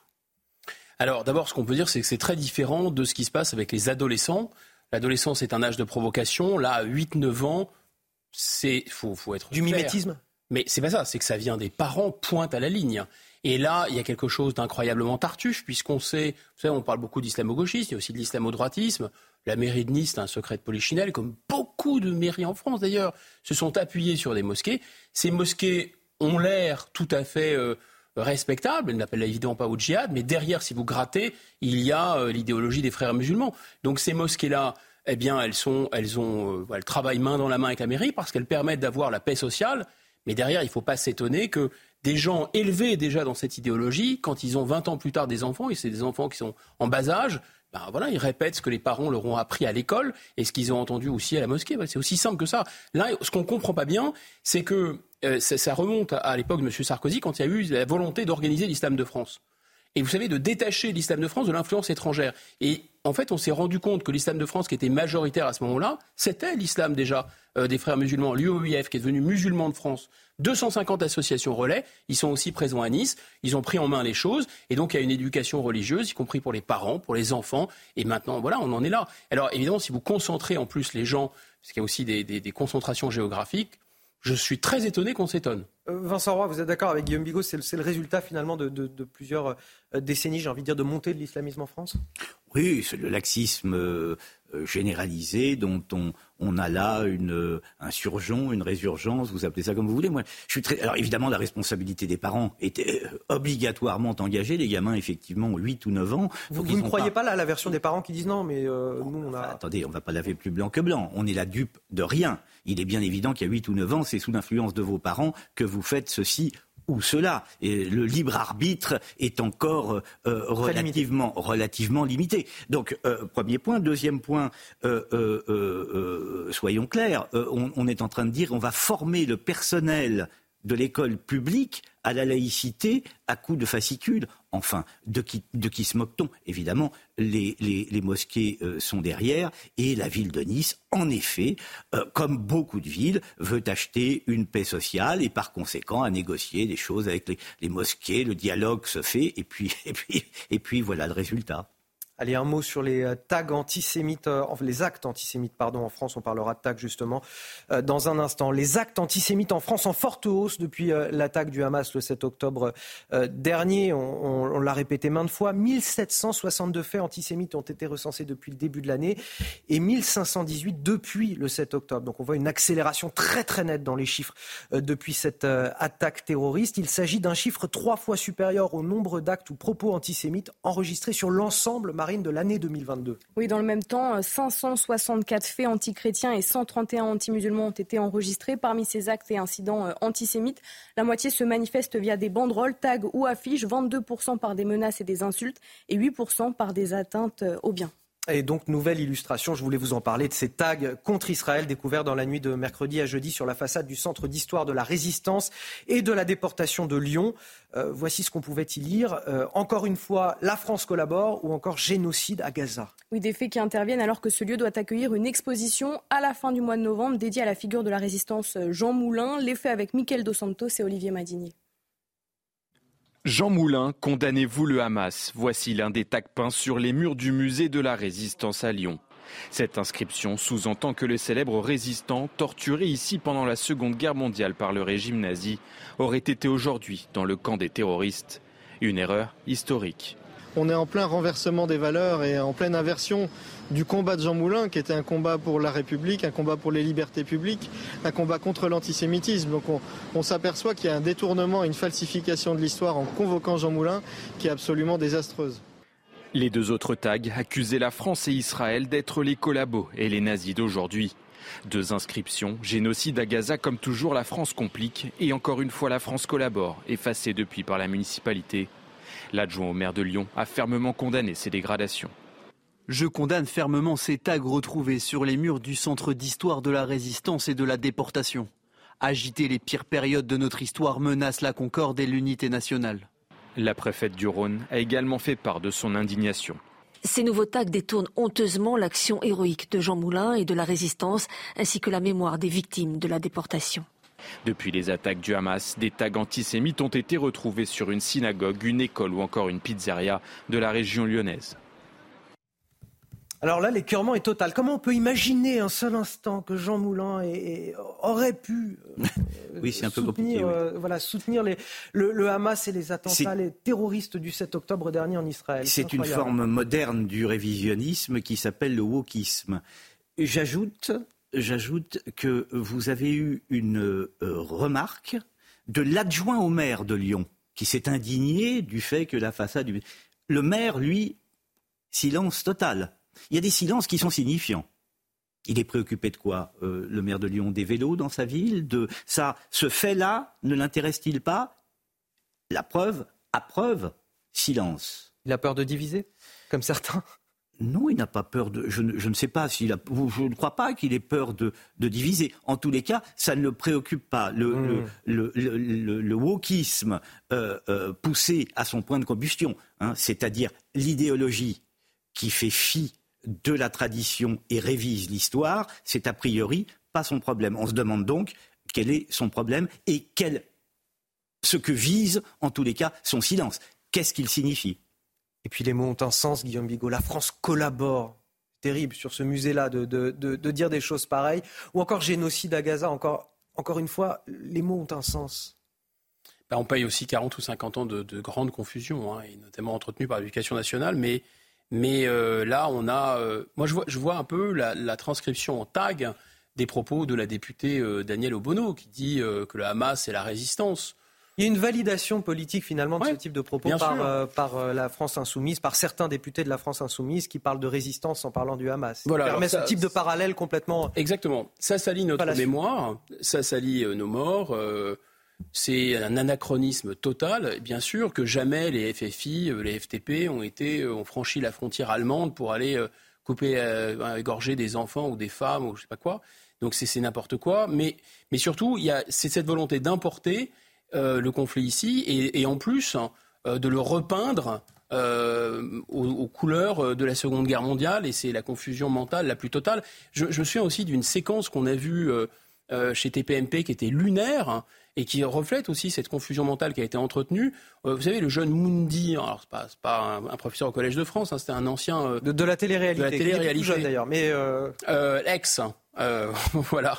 En tout cas, il, il, expliquait que les Français avaient collaboré pendant la guerre et que grâce euh, aux musulmans, ils avaient pu résister à l'Allemagne nazie. Vous voyez, enfin, toute cette confusion qui a été, euh, qui a été entretenue, il, était, il, a été heureusement remise à sa place, mais, mais il y a vraiment, c'est à la fois la confusion et c'est à la fois la volonté, encore une fois, de nazifier Israël d'un côté et euh, d'assimiler à la résistance au nazisme euh, le Hamas. Voilà, et certains acteurs politiques le font. Et en plus, avec la confusion mentale euh, et, la faible culture historique, ça, peut prendre. Bon, à l'origine de ces tensions, le, conflit évidemment au, Proche-Orient, on va prendre la direction d'Israël. Les opérations de l'armée se concentrent toujours sur la recherche des otages. On est en direct à Asderot avec notre reporter Antoine Estève, accompagné de Thibault Marcheteau. Bonjour à tous les deux. quelle est la situation aujourd'hui sur place?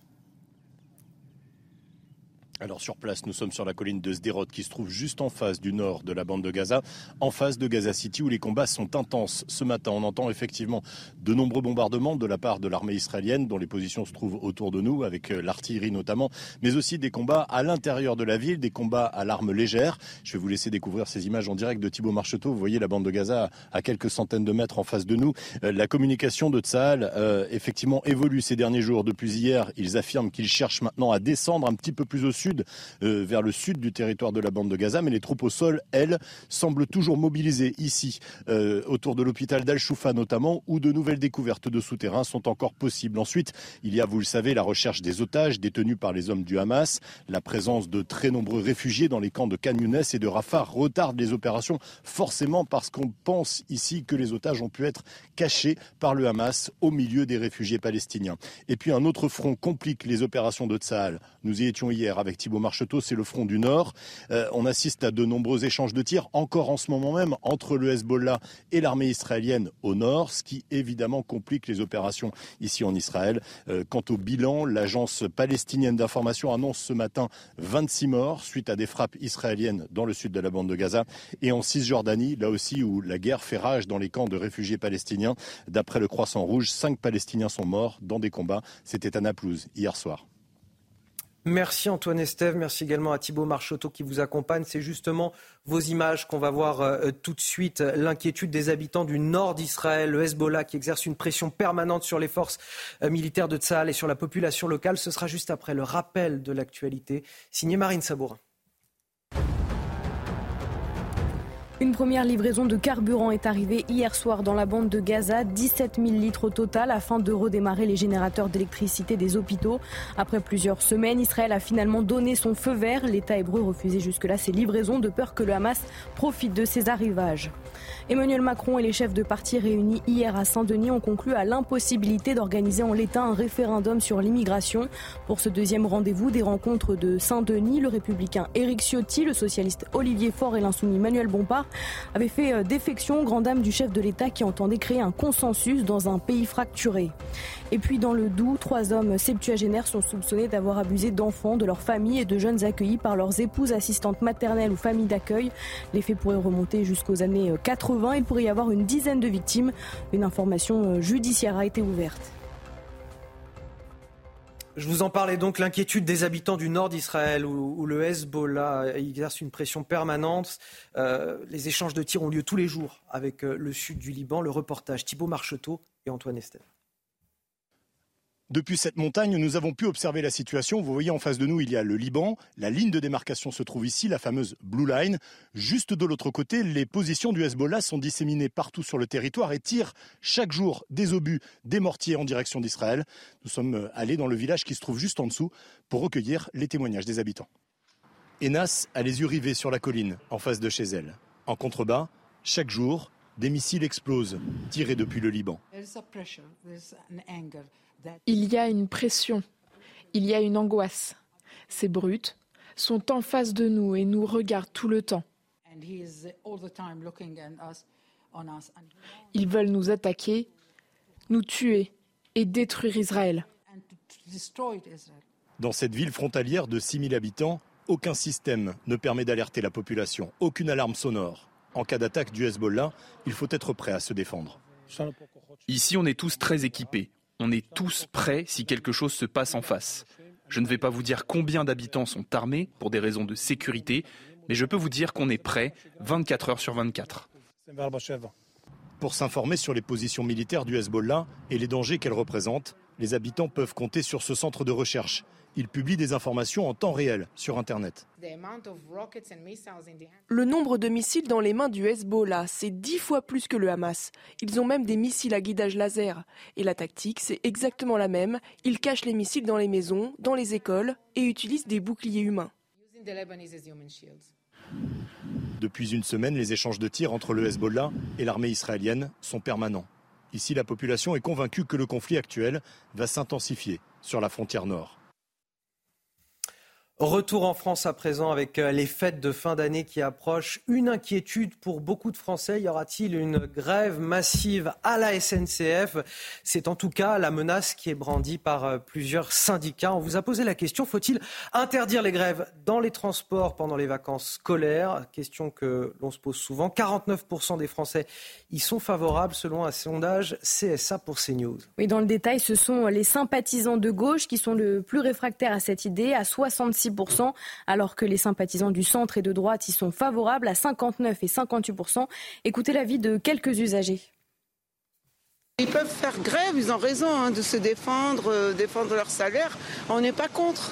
Mais je pense que tous les Français, ils sont pour euh, la grève en dehors des vacances. Le principe de la grève de Noël, c'est surtout de frapper fort. Et même si justement ça fait euh, beaucoup de dégâts collatéraux, euh, c'est pour ça qu'ils sont entendus. Si ça se fait après, finalement, euh, est-ce que ça aura le même impact? C'est comme si les médecins faisaient grève en pleine épidémie. Voilà, d'accord? Donc à un moment donné, il faut être un, petit peu tolérant, républicain et penser aux autres. Noël, c'est particulièrement difficile. Il y a même des étudiants qui repartent chez eux, enfin bon, qui repartent en famille. Je vois que l'an dernier, ça a été assez euh, difficile pour eux. Et bon, hein, qu'on laisse les gens au moins tranquilles à cette période-là. Alors c'est un serpent de mer ce sujet, c'est vrai qu'on l'évoque à chaque fois. Est-ce qu'il faut faire comme en Italie et euh, empêcher euh, les grèves euh, pendant les fêtes de fin d'année ou pendant les vacances scolaires par exemple? Vincent Roy, à votre avis? Non, écoutez, au vrai... au vrai, je n'en sais rien. On est à l'époque du vivre ensemble. Ça me, choque beaucoup que chaque année, les gens de la SNCF disent tiens, on va faire grève finalement au moment où ça ennuie le plus les usagers. Puis je vais vous dire, le fond de l'affaire. Il ne me semble pas que euh, les, les, gens de la SNCF soient les plus malheureux dans ce pays. Il ne me semble pas que ce soit, il s'agisse là d'une population en plein désespoir, en pleine déshérence, avec des salaires si bas, pas les plus à plaindre, hein, si bas qu'il faille faire grève. Je crois que dans ce cas-là, si ceux-ci font grève, alors d'autres vont avoir mille justifications, effectivement, pour faire grève, parce qu'il y a des gens qui, à mon sens, dans ce pays, sont beaucoup plus à la peine. J'aurai l'occasion de vous faire réagir de, 8h à 9h, Guillaume Bigot. On va finir avec euh, cette question. Noël aura-t-il euh, une saveur un peu différente cette année Si les, fêtes approchent à grands pas, plus d'un tiers des Français se sentent dans un état d'esprit moins positif qu'en 2022. Pourquoi? Euh, Principalement à, cause de l'inflation. Elle aura un impact, selon eux, inévitable sur leurs achats. C'est le résultat d'une étude de la FEVAD. Oui, cela concerne aussi bien la nourriture que les cadeaux. Un tiers des Français comptent payer en plusieurs fois cette année. Les explications de Corentin Brio. Une fois de plus cette année, les Français anticipent pour préparer les cadeaux de Noël. Pour une question d'organisation évidemment, mais également pour des raisons économiques. S'y prendre en avance pour pouvoir étaler les dépenses. Euh, je fais vraiment petite partie par petite partie. Donc j'en achète un une semaine, l'autre l'autre semaine. J'essaie de faire avec les moyens que j'ai. Oui, on étale plus qu'avant. On achète euh, bien en avance et puis euh, tout au long, euh, depuis la rentrée, on, commence à y penser. Il y a ceux qui s'y prennent le plus tôt possible et ceux qui trouvent des solutions pour que Noël coûte moins cher. On a réduit, on n'a pas fait un cadeau à tout le monde, on a fait euh, à deux personnes en particulier, on a fait un secret Santa en famille. J'aurais pas les mêmes cadeaux cette année que les années précédentes. Enfin, ça fait déjà, à mon avis, au moins deux ans hein, qu'on est effectivement comme ça. Avant, j'avais des beaux sacs et maintenant, j'ai des porte-monnaies, quoi et d'autres qui profitent des journées de promotions exceptionnelles. On peut voir le, Black Friday par exemple. Bah voilà, regarde, ça peut correspondre à, nos besoins pour les enfants, pour euh, les proches. Euh. Noël, une fête où certains vont privilégier le bonheur des plus petits. Cette année, le budget d'un Français sera de 124 euros par enfant. Depuis le début de l'année, une dizaine de mineurs ont été mis en examen pour des projets terroristes, un phénomène extrêmement inquiétant. Vous restez avec nous sur CNews, on en parle juste après la pause. 7h29 sur CNews, je vous souhaite un très très bon réveil dans la matinale week-end, toujours avec euh, Marine Sabourin, Guillaume Bigot et Vincent Roy pour commenter toute l'actualité. Voici tout de suite les titres de votre journal de 7h30. Avec à la une cette question, que faire face aux mineurs qui basculent dans l'islam radical et qui deviennent très clairement des menaces pour notre sécurité nationale? Depuis le début de l'année, une dizaine de mineurs ont été mis en, examen pour euh, des projets terroristes. Illustration ce matin avec l'un d'entre eux, âgé de seulement 15 ans, scolarisé en, Indre-et-Loire. Nos équipes ont recueilli le témoignage de son avocate. Elle sera d'ailleurs sur notre plateau tout à l'heure à 8h45. On fera le bilan euh, catastrophique des dégâts dans le Pas-de-Calais. Plus de 260 communes ont été euh, touchées. Une cinquantaine de foyers étaient toujours sans électricité hier. Dans la plupart euh, des communes, le niveau de l'eau est encore très haut. Les habitants doivent s'organiser. Le reportage à suivre et nous serons également sur place avec nos envoyés spéciaux. Elles sont le symbole des de Seine à Paris. Plusieurs boîtes de bouquinistes ont été euh, retirées hier soir par la mairie de Paris. Un test à quelques mois des Jeux Olympiques. Jusqu'à 900 boîtes doivent être retirées pour la cérémonie d'ouverture. Sécurité oblige, au grand désarroi des bouquinistes eux-mêmes que nous entendrons dans cette édition.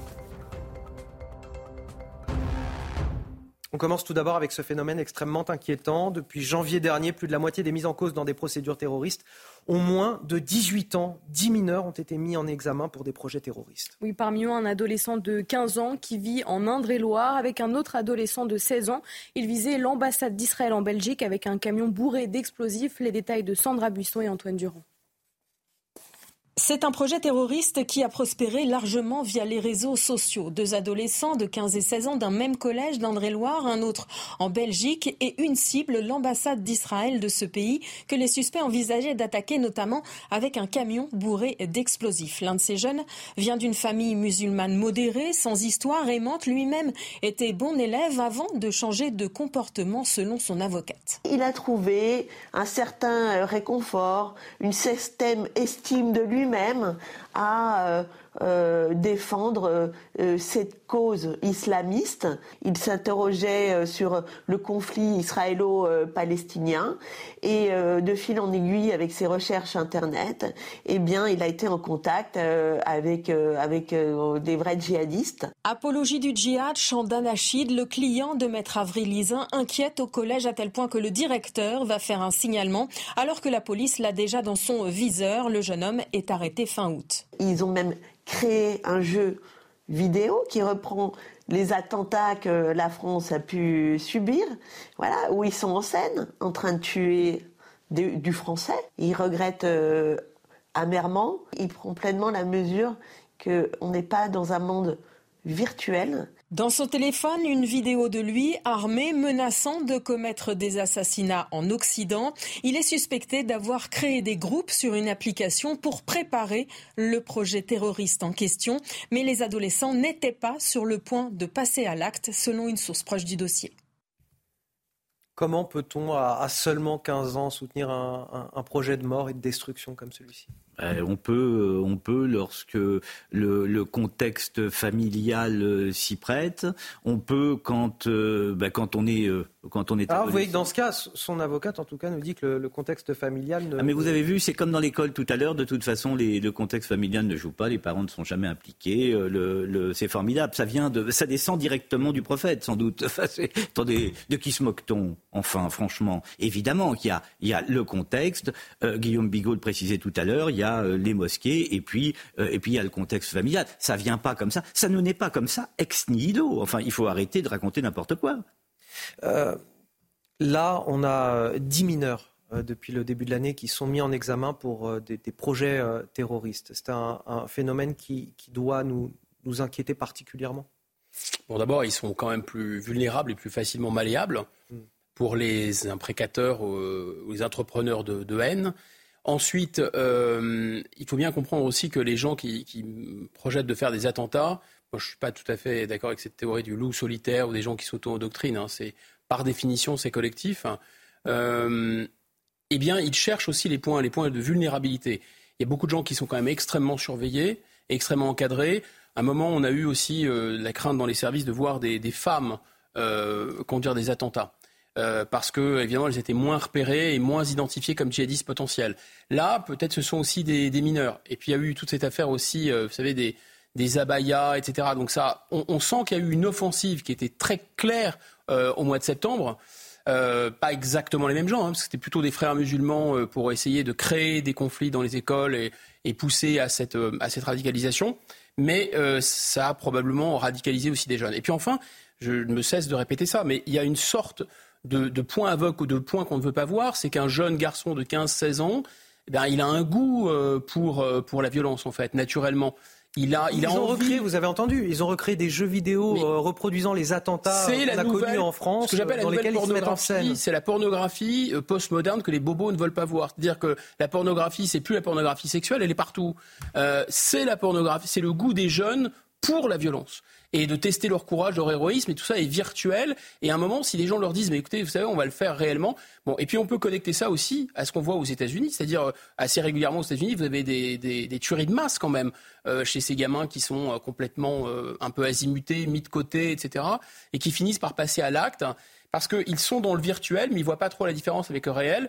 Et si vous les chargez en plus d'une idéologie qui les pousse à ça, ça peut passer à la. Mais vous verrez euh, tout à l'heure cette avocate qu'on vient d'entendre dans ce, dans ce reportage sera notre invitée à 8h45 et pour mhm. avoir entendu une grosse partie de son interview qui a été réalisée par euh, nos équipes, j'ai l'impression qu'elle donne elle-même l'alerte sur la situation ah et qu'elle explique clairement hein, qu'il y a une, une, armée, une armée et puis une armée de, de mini djihadistes qui est en qui voilà qui est silencieuse, qui, qui, se prépare, qui est endoctrinée en tout cas sur les réseaux sociaux, notamment euh, par les, les, groupes terroristes qui les repèrent. Et puis ils n'auront pas de frein à 15-16 ans, ils sont complètement immatures on entendra, ce sera très intéressant d'avoir euh, son avis sur ce plateau. Elle sera avec nous tout à l'heure à, 8h45.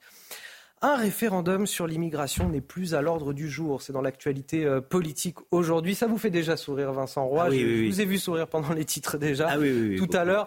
En l'absence de consensus, l'idée a été écartée hier lors de cette deuxième rencontre de Saint-Denis organisée par le chef euh, de l'État avec les différents chefs de parti. Écoutez tout d'abord les explications de notre journaliste politique Thomas Bonnet, et puis on en parle sur ce plateau juste après. L'organisation d'un référendum sur la question de l'immigration n'est plus à l'ordre du jour. Voilà la principale information à retenir à l'issue des quelques dix heures de discussion dans le cadre des rencontres de Saint-Denis, deuxième édition. Aucun consensus n'a pu être trouvé entre les participants parce que, en l'absence d'Éric Ciotti, Jordan Bardella a été le seul à défendre l'organisation d'un référendum sur la question migratoire. Écoutez les réactions à la sortie des discussions. J'ai été euh, aujourd'hui à Saint-Denis euh, le seul porte-parole de la France qui veut maîtriser l'immigration. Le président de la République euh, n'envisage pas pour l'instant cette euh, possibilité. Je lui ai dit que la loi qui était actuellement en discussion au Parlement ne suffirait pas et qu'elle serait somme toute assez dérisoire. Je sors avec une grosse satisfaction, une satisfaction immense c'est qu'il n'y aura pas de référendum sur l'immigration. Il y a deux personnes qui le portaient fortement. L'une n'est même pas venue, et donc je ne comprends pas à quoi ça sert de porter fortement une proposition, que le président la mette à l'ordre du jour d'une réunion, et vous venez même pas sur des prétextes fallacieux auxquels personne n'a rien compris. Pas de concret non plus en ce qui concerne les autres thématiques. Il a beaucoup été question de la situation internationale ainsi que de la situation institutionnelle de la Corse et de la Nouvelle-Calédonie. Des échanges à Saint-Denis qui, vous le savez, avaient été boudés par trois partis politiques. La France insoumise, le Parti socialiste et les républicains ne se sont pas rendus à ces échanges à Saint-Denis. Des échanges qui pourraient d'ailleurs se poursuivre dans les prochaines semaines, voire les prochains mois. Ah, ces rencontres de, Saint-Denis, c'est quand même euh, l'ultime euh, artifice démocratique d'un quinquennat en panne de carburant politique, ou en tout cas en panne de majorité absolue, ça tout du moins. Et vous avez vu qu'à chaque fois, c'est très long pour qu'il n'en ressorte rien. C'est-à-dire que nous avons un, un président... 10 heures. Oui, nous avons, eh bien, la première fois, ça s'était terminé à, à 2 ou 3 heures du matin. Nous avons un président qui est très bavard, il nous raconte des histoires. Le problème, c'est que les histoires, voyez-vous, c'est fait pour endormir les enfants. Et les Français, de ce point de vue, je crois, ne sont absolument pas dupes. Sur cette histoire de référendum, il y a une double méprise. La première, c'est que pour faire rentrer la question sociétale dans le cadre d'un référendum, il faudrait donc modifier l'article 11 de la Constitution. Quand bien même cet article serait modifié, euh, il y aurait référendum. Sauf que si vous ne modifiez pas dans le même temps l'article 55 de la dite Constitution qui met les normes françaises au-dessous des normes européennes, vous pouvez décider par référendum ce que vous voulez dans ce pays. De toute façon, sans la modification de l'article 55, rien ne se passe. Première méprise. Deuxième méprise, depuis le début, le président de la République ne veut pas de ce référendum. Il est, si j'ose dire, sur la ligne tout bon qui déclarait dans le monde hier, au référendum sur l'immigration, il ne peut y avoir de réponse que populiste. Évidemment, personne ne veut entendre ce que les Français ont à dire, puisqu'on connaît, on sait très bien ce que les Français diraient s'il y avait référendum. Donc on continue de gouverner sans se soucier de ce que veut le peuple. Attention, la méthode est dangereuse. Au bout d'un moment, les urnes parleront. Tout ça pour ça, euh, Guillaume Hugo bah, c'est-à-dire que le président de la République, il fait de plus en plus penser à une sorte de magicien. Euh, mais le magicien, ça peut fonctionner que si on ne voit pas ses tours de passe-passe. Compteur d'un côté, magicien de l'autre. Non, mais vous voyez, les magiciens sont étonnants. On sait que c'est pas toujours vrai, mais enfin, on ne voit pas les tours, on ne voit pas les fils, les ficelles. Donc là, grand débat, euh, CNR, convention citoyenne, euh, réunion Tupperware, euh, maintenant les trucs de Saint-Denis, enfin, tout on a bien compris en réalité. Ça, c'est le, vraiment le, premier point. C'est complètement éventé, si vous voulez. En plus, c'est des techniques qui sont vraiment bas, de gamme. C'est des trucs de cadre de chez Colgate. Allez, on va faire une réunion pour se parler entre nous, ça ira mieux, soulagez-vous, parlez, etc les techniques aussi de politique politicienne, c'est-à-dire essayer de flatter les uns et les autres, leur donner quelques documents secret défense, euh, flatter les chefs de parti qui ne sont pas nécessairement les chefs de leur camp, euh, pour essayer de les monter les uns contre les autres. Technique vraiment. Et donc là, il y a un peu une réponse du berger à la bergère, c'est-à-dire que les, partis politiques, ayant compris ça, eux aussi font de la politique. C'est-à-dire en fonction de leurs intérêts de, de politiciens, personnels ou partisans, euh, participent ou ne participe pas. Donc c'était censé faire un truc d'union nationale. LR a intérêt à se démarquer ah en étant. Euh, euh, en étant dans l'opposition euh, pour et se valoriser à l'approche des élections européennes. Et M. Bardella a tout à fait intérêt à récupérer son brevet de premier communion républicain et euh, on a également euh, Mme Tondelier et M. Roussel qui ont intérêt à essayer de récupérer le, leadership à, la gauche de la gauche, etc. Donc, vous voyez, tout ça était supposé être une sorte d'ersatz de gouvernement d'union nationale. ça veut dire que c'est un théâtre, en fait, hein, ce qui s'est passé. C'est juste une pièce de théâtre. C'est un théâtre avec, euh, avec surtout un mauvais metteur en scène qui veut, un peu comme dans les films de Bernard-Henri Lévy, il veut se montrer lui-même, il veut se filmer lui-même, s'auto-filmer pour se glorifier, etc. Mais ça ne. Alors, si vous voulez, là où c'est gênant, c'est que si lui, il veut rester comme François Pignon de la 5 République, c'est son problème. Le problème, c'est que ça discrédite aussi la fonction présidentielle. Et ça, c'est plus grave parce que cette fonction, elle est quand même la clé de voûte de nos institutions de la cinquième. Attention, attention, avec euh, une petite chose à rajouter. Dernier mot. Euh, oui, vous avez euh, mademoiselle, je l'appelle mademoiselle Le Pen par rapport à madame Le Pen, qui dit à, Jordan Bardella, on pourrait s'allier tous les deux sur cette question du référendum. Donc il y a un appel du Pardon, pied. Vous parliez de Marion Maréchal? Il y a un appel du pied de Marion Maréchal ah vers Jordan Bardella sur cette question du référendum. Il y a la politique politicienne, puis il y a le concret. Euh, la pauvreté qui euh, s'aggrave en France, ce sont les conclusions du rapport du Secours catholique publié euh, cette semaine. Plus d'un million de bénéficiaires, dont 75% en situation d'extrême pauvreté, ont été recensés l'année dernière, Marie. Oui, et parmi ces bénéficiaires surreprésentés, les ménages d'un seul adulte avec ou sans enfants, alors que le nombre d'enfants et de femmes à la rue augmente, l'association demande la création d'au moins 20 000 places d'hébergement d'urgence supplémentaires. Les détails avec Aminata Demphal. Cette année encore, le Secours catholique tire la sonnette d'alarme. Dans le contexte de forte inflation sur l'alimentation et l'énergie, la pauvreté en France est en nette augmentation. En 2022, 95% des personnes reçues par l'association vivaient sous le seuil de pauvreté de 1128 euros, trois quarts d'entre elles étant en situation d'extrême pauvreté. On a vu un recul du pouvoir d'achat de l'ordre de 7%, et pourtant, on parle de personnes qui vivent déjà avec moins de 600 euros par jour. Ça veut dire qu'en 2022, le revenu moyen des personnes qu'on a rencontrées, c'est 18 euros par jour et par personne. Et si la pauvreté s'intensifie, elle touche en premier lieu les femmes seules et les mères isolées. Elle représente près de 47% des personnes accueillies par le Secours catholique. Elles sont plus affectées en cas de rupture, euh, de rupture dans un parcours de vie et notamment de, de rupture conjugale. Elles sont plus souvent à, à temps partiel subi, où elles travaillent dans des secteurs qui sont moins, moins, bien rémunérés, les secteurs du soin, les secteurs du nettoyage, les secteurs éducatifs. Outre l'inflation, les autres facteurs principaux de la pauvreté en France sont l'augmentation du nombre de personnes étrangères sans droit au travail, la hausse de la part de personnes sans ressources et les nombreuses situations de non-recours aux aides sociales. Rien qu'entre 2021 et 2022, l'extrême pauvreté a augmenté de 3 points. Allez, quasiment 7h45 sur CNews, c'est l'heure du rappel de l'actualité avec Marine Sabourin.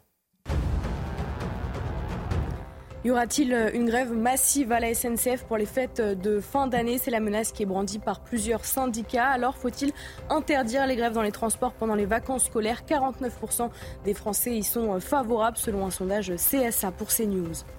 Des boîtes de bouquinistes ont été euh, démontées hier soir à Paris dans le cadre d'un test à quelques mois des Jeux Olympiques. Pour rappel, lors de la cérémonie d'ouverture prévue le 26 juillet, jusqu'à 900 boîtes devront être retirées par mesure de sécurité. Beaucoup de bouquinistes, environ 230, n'ont aucun autre revenu. La guitare euh, utilisée par le chanteur américain Kurt Cobain lors de son dernier concert a été euh, vendue aux enchères pour plus d'un million de dollars. Hier, il s'agissait de la guitare préférée du leader du groupe Nirvana, avec laquelle il a joué lors de sa dernière tournée en 1994. Effet assez rare, l'instrument a été euh, vendu intact, contrairement aux nombreuses guitares cassées sur scène par l'artiste. Allez, on en vient à cette situation compliquée dans le Pas-de-Calais après les inondations qui ont frappé le département. 262 communes ont été euh, touchées, nécessitant 39 interventions. 5 blessés légers ont été recensés. une cinquantaine de foyers étaient toujours privés d'électricité hier et 34 euh, axes routiers toujours coupés. Dans de nombreuses communes, le niveau d'eau est toujours très élevé, comme à la, la Madeleine sous Montreuil, où nous retrouvons Maxime Leguet et Jules Bedeau. Maxime, la décrue a débuté, mais le combat continue pour les habitants. Quelle est la situation sur place? Oui, une décrue qui a débuté, mais un niveau d'eau qui reste élevé ici, à plusieurs endroits où certaines maisons sont encore inondées, comme vous pouvez le voir sur les images de Jules Bedeau. Nous sommes effectivement à la Madeleine sous Montreuil, où ici les habitants souhaitent accélérer cette décrue. Alors, munis de sacs de sable, ils tentent de colmater les brèches dans une digue qui a cédé lors des inondations et qui retarde donc cette décrue. L'objectif pour eux est de sortir l'eau des maisons pour pouvoir nettoyer leur domicile avant l'arrivée de l'hiver. Des qui craignent également le retour de la pluie qui est prévu pour ce week-end et qui devrait jouer en leur défaveur. Une pluie qui a d'ores et déjà commencé hein, à tomber depuis 6 heures du matin ici. À noter également que le ministre de l'Intérieur Gérald Darmanin est attendu en début d'après-midi dans le village de Audruic pour y rencontrer les élus et les sinistrés victimes des inondations. Merci à vous Maxime Leguet, merci également à Jules Baudot qui vous accompagne derrière euh, la caméra. Voici tout de suite euh, le JT Sport. Retrouvez votre programme de choix avec Autosphère, premier distributeur automobile en France. Et Marine, on commence avec cette prise de parole du capitaine des Bleus, Kylian Mbappé, euh, hier en conférence de presse. Oui, avec euh, cette question, le joueur de l'équipe de France va-t-il participer au JO 2024 S'il n'est pas décisionnaire, Mbappé a affirmé vouloir porter les couleurs de la France en juillet prochain. Écoutez. Bien sûr, j'ai toujours voulu jouer les, Jeux Olympiques. Maintenant, euh, c'est pas moi qui décide. Voilà, c'est mon employeur qui décide. Ce sera un plaisir de les jouer, mais voilà, le dernier mot revient à mon employeur. Si mon employeur veut pas que je les fasse, je les ferai pas et ce sera pas un problème. Mais j'aimerais, j'aimerais les jouer, bien sûr. Vous avez profité de votre programme de choix avec Autosphère, premier distributeur automobile en France. Et pour finir notre focus de 7h45, il concerne ce matin euh, les violences conjugales. Le ministère de l'Intérieur a donné les chiffres cette semaine. 244 000 victimes. Cela représente une hausse de 15% par rapport à l'année précédente. Euh, nous sommes avec euh, Muriel Réus, présidente de l'association Femmes avec, association de défense des droits des femmes. Bonjour et merci d'être avec nous ce matin, de témoigner sur notre antenne. Ce chiffre, selon vous, il traduit une hausse factuelle des violences ou une libération de la parole, comme l'affirme le gouvernement aujourd'hui? Il traduit euh, évidemment une hausse des violences, hein, vous l'avez dit, 15% de plus. Ce chiffre, il a euh, doublé depuis 2016. Alors, est-ce qu'on peut l'attribuer à la libération euh, de la parole? Oui, bien sûr, en partie. Je pense qu'on peut l'attribuer aussi à d'autres facteurs. On peut l'attribuer au fait que les femmes ont davantage pris conscience du spectre des violences. La sensibilisation que nous menons ce monde associatif, monde institutionnel, monde politique depuis de nombreuses années, leur a fait prendre conscience que les violences n'étaient pas que des violences physiques, elles sont toujours majoritaires dans le cas des violences conjugales à 66%, mais elles sont aussi euh, psychologiques, verbales, sexuelles et domestiques. Les femmes ont pris conscience aujourd'hui que le retrait d'un passeport, le retrait d'une carte d'identité, le contrôle sur un compte bancaire constituait euh, une violence et de la même façon, elles ont pris conscience des violences cyber, c'est-à-dire du contrôle de leur téléphone, de leurs allées et venues. Donc, le spectre des violences a augmenté et forcément, les femmes qui s'en rendent compte ont davantage euh, signalé cela à la police. Je dois aussi dire que ces chiffres sont euh, pas sous-estimés puisque euh, l'étude produite par le ministère de l'Intérieur démontre que seulement une femme sur quatre signale les faits qu'elle a subis. Donc, comme moi, vous transformez euh, le chiffre des violences aujourd'hui euh, signalé par quatre et vous voyez qu'on est proche du million. Il y a effectivement euh, la libération de la parole et puis il y a aussi, il faut le souligner, des dispositifs qui se sont nettement améliorés. La prise en charge, bien sûr, dans les commissariats dans les, dans les gendarmeries. Et puis, on va dire aussi les modifications sur les enquêtes judiciaires. il y a plus de mains courantes. Euh, il y a euh, qui sont interdites, hein, parce que quand une victime porte plainte, une enquête est ouverte sur instruction du parquet, des mesures de protection améliorées. Donc tout cela concourt au fait que les femmes portent davantage, euh, signalent davantage les violences dont elles sont victimes. Muriel Rius, j'ai Vincent Roy à côté de moi qui a une petite question pour vous. Oui, bonjour madame. Euh, une toute petite question. On, sait que ces violences ont augmenté. Il y a trois points de fixation, si j'ose dire. Il y a la Seine-Saint-Denis, euh, les Hauts-de-France euh, et, la Réunion. il s'avère que la Seine-Saint-Denis est une, est une région très pauvre, les Hauts-de-France également. Comment est-ce que, est-ce que vous voyez une corrélation entre justement la pauvreté et les violences conjugales Est-ce que ce sont deux régions là qui sont emblématiques, si j'ose dire? La corrélation, on peut la faire sur les féminicides, par exemple. Il y a eu 145 féminicides en 2022. On sait que 60% d'entre eux ont été commis en Outre-mer. Et ensuite, évidemment, euh, le reste, c'est en Seine-Saint-Denis, vous l'avez, euh, en Seine-Denis, vous l'avez évoqué, en Seine-Maritime également. Euh, est-ce qu'il y a une corrélation avec la pauvreté et la précarité? Vraisemblablement. Il y a une corrélation très éducative aussi, c'est-à-dire que là où les populations sont formées et où les hommes sont formés et sont peut-être plus éduqués, ils contrôlent peut-être davantage leurs gestes. Mais je tiens à dire que on sait que ces violences existent dans tous les foyers et dans toutes les catégories socio-professionnelles. La violence, elle est partout. Elle n'est pas systématiquement liée à une condition particulière sociale ou euh, oui, social. Mais effectivement, certains chiffres, comme les féminicides par exemple qu'on arrive à analyser, se produisent dans des régions où l'éducation des hommes est peut-être moins bonne que celle euh, que l'on pourrait attendre. Merci à vous, Muriel Réus, présidente de l'association euh, Femmes avec, d'avoir accepté de témoigner sur notre antenne euh, concernant ces chiffres dévoilés par le, ministère de l'Intérieur. On va marquer une courte pause dans la matinale week-end. On revient dans un instant à 8 heures. On évoquera ces élèves de CE2 à Nice qui ont organisé des prières musulmanes dans leur établissement. La laïcité mise à l'épreuve jusque dans nos écoles primaires. On en débat, on en discute avec mes invités dans quelques minutes. Le temps pour moi de remercier Vincent Roy euh, qui nous a accompagnés jusqu'à 8h sur ce merci plateau. Merci à vous, euh, Anthony. A tout de suite sur CNews. 7h58 sur CNews, bienvenue dans votre matinale week-end. Pour ceux qui nous rejoignent, pour ceux qui se réveillent, on continue à décrypter toute l'actualité jusqu'à 9h avec Marine Sabourin, bien évidemment, avec Guillaume Bigot qui nous accompagne toujours et Arnaud Benedetti qui nous a rejoint sur ce plateau Bonjour Anthony. à l'instant. Avant de vous dévoiler les titres de votre journal, tout de suite, la météo de votre samedi 18 novembre, c'est avec Loïc Roosevelt. La météo avec Wurtmodif, spécialiste des vêtements de travail et chaussures de sécurité. Wurtmodif, sur vous tout le temps. La météo avec Mystérieux Repulpant, le sérum anti-âge global au venin de serpent par Garantia. C'est l'heure de voir le temps pour la première partie du week-end. Une France coupée en deux parties. La perturbation arrivée la veille par le Finistère va circuler sur les départements les plus au nord. Des pluies, un vent de sud-ouest modéré à fort. Sinon, un soleil simplement voilé sur une large moitié sud. Mais alors, dès le lever du jour, des grisailles présentes, par exemple sur les départements du sud-ouest, mais aussi dans le Val-de-Saône ou en prenant la direction de l'Alsace localement. Je vous rassure, les grisailles vont se dissiper au fil des heures de l'après-midi. On va y revenir. Avant ça, les températures minimales qui seront souvent proches du zéro, parfois faiblement positives. Proches du zéro en race campagne, mais faiblement positives même dans des grandes villes. Comptez 3 degrés par exemple dans Strasbourg, 2 degrés seulement vers Rodez, mais des valeurs plus élevées sur les côtes. Voyez, à Brest, mais aussi à La Rochelle ou encore à Nice.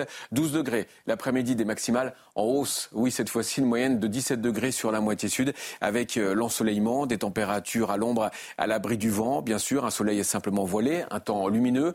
Pas de grand changement par rapport à la matinée, si ce n'est que les pluies vont se décaler un peu en direction du nord-est au fil des heures, toujours ce vent sud-ouest modéré à fort. Très bon week-end à tous et quoi que vous fassiez, faites-le bien. À très vite sur CNews. C'était la météo avec Mystérieux Repulpant, le sérum anti-âge global au venin de serpent par Garantia. C'était la météo avec Wurtmodif, spécialiste des vêtements de travail et chaussures de sécurité. Wurtmodif, sur vous tout le temps. À la une de votre journal de 8 heures, la laïcité mise à l'épreuve jusque dans nos écoles primaires. À Nice, des élèves de CE2 ont organisé des prières musulmanes dans leur établissement. Cette semaine, cinq cas ont été signalés. Le maire Christian Estrosi a convoqué les parents ce vendredi. Mais ce n'est pas la première fois qu'un tel phénomène se produit à Nice. Un phénomène plutôt inquiétant. On en parle dès le début de ce journal. Et si l'exigence de laïcité devait passer par une tenue unique à l'école On prendra ce matin la direction de la Vendée, où le maire d'une commune a, proposé cette solution aux parents d'élèves et aux professeurs. Trois écoles sur quatre ont accepté de se lancer dans cette expérience. Le reportage à suivre. Et puis le conflit au Proche-Orient et la question des otages à Gaza, toujours au cœur des préoccupations de l'armée israélienne. 240 personnes sont aux mains du Hamas kidnappées le 7 octobre dernier. Nous serons en direct avec nos reporters Antoine Estève et Thibault Marcheteau pour faire le point sur la situation. Ce sera dans quelques instants.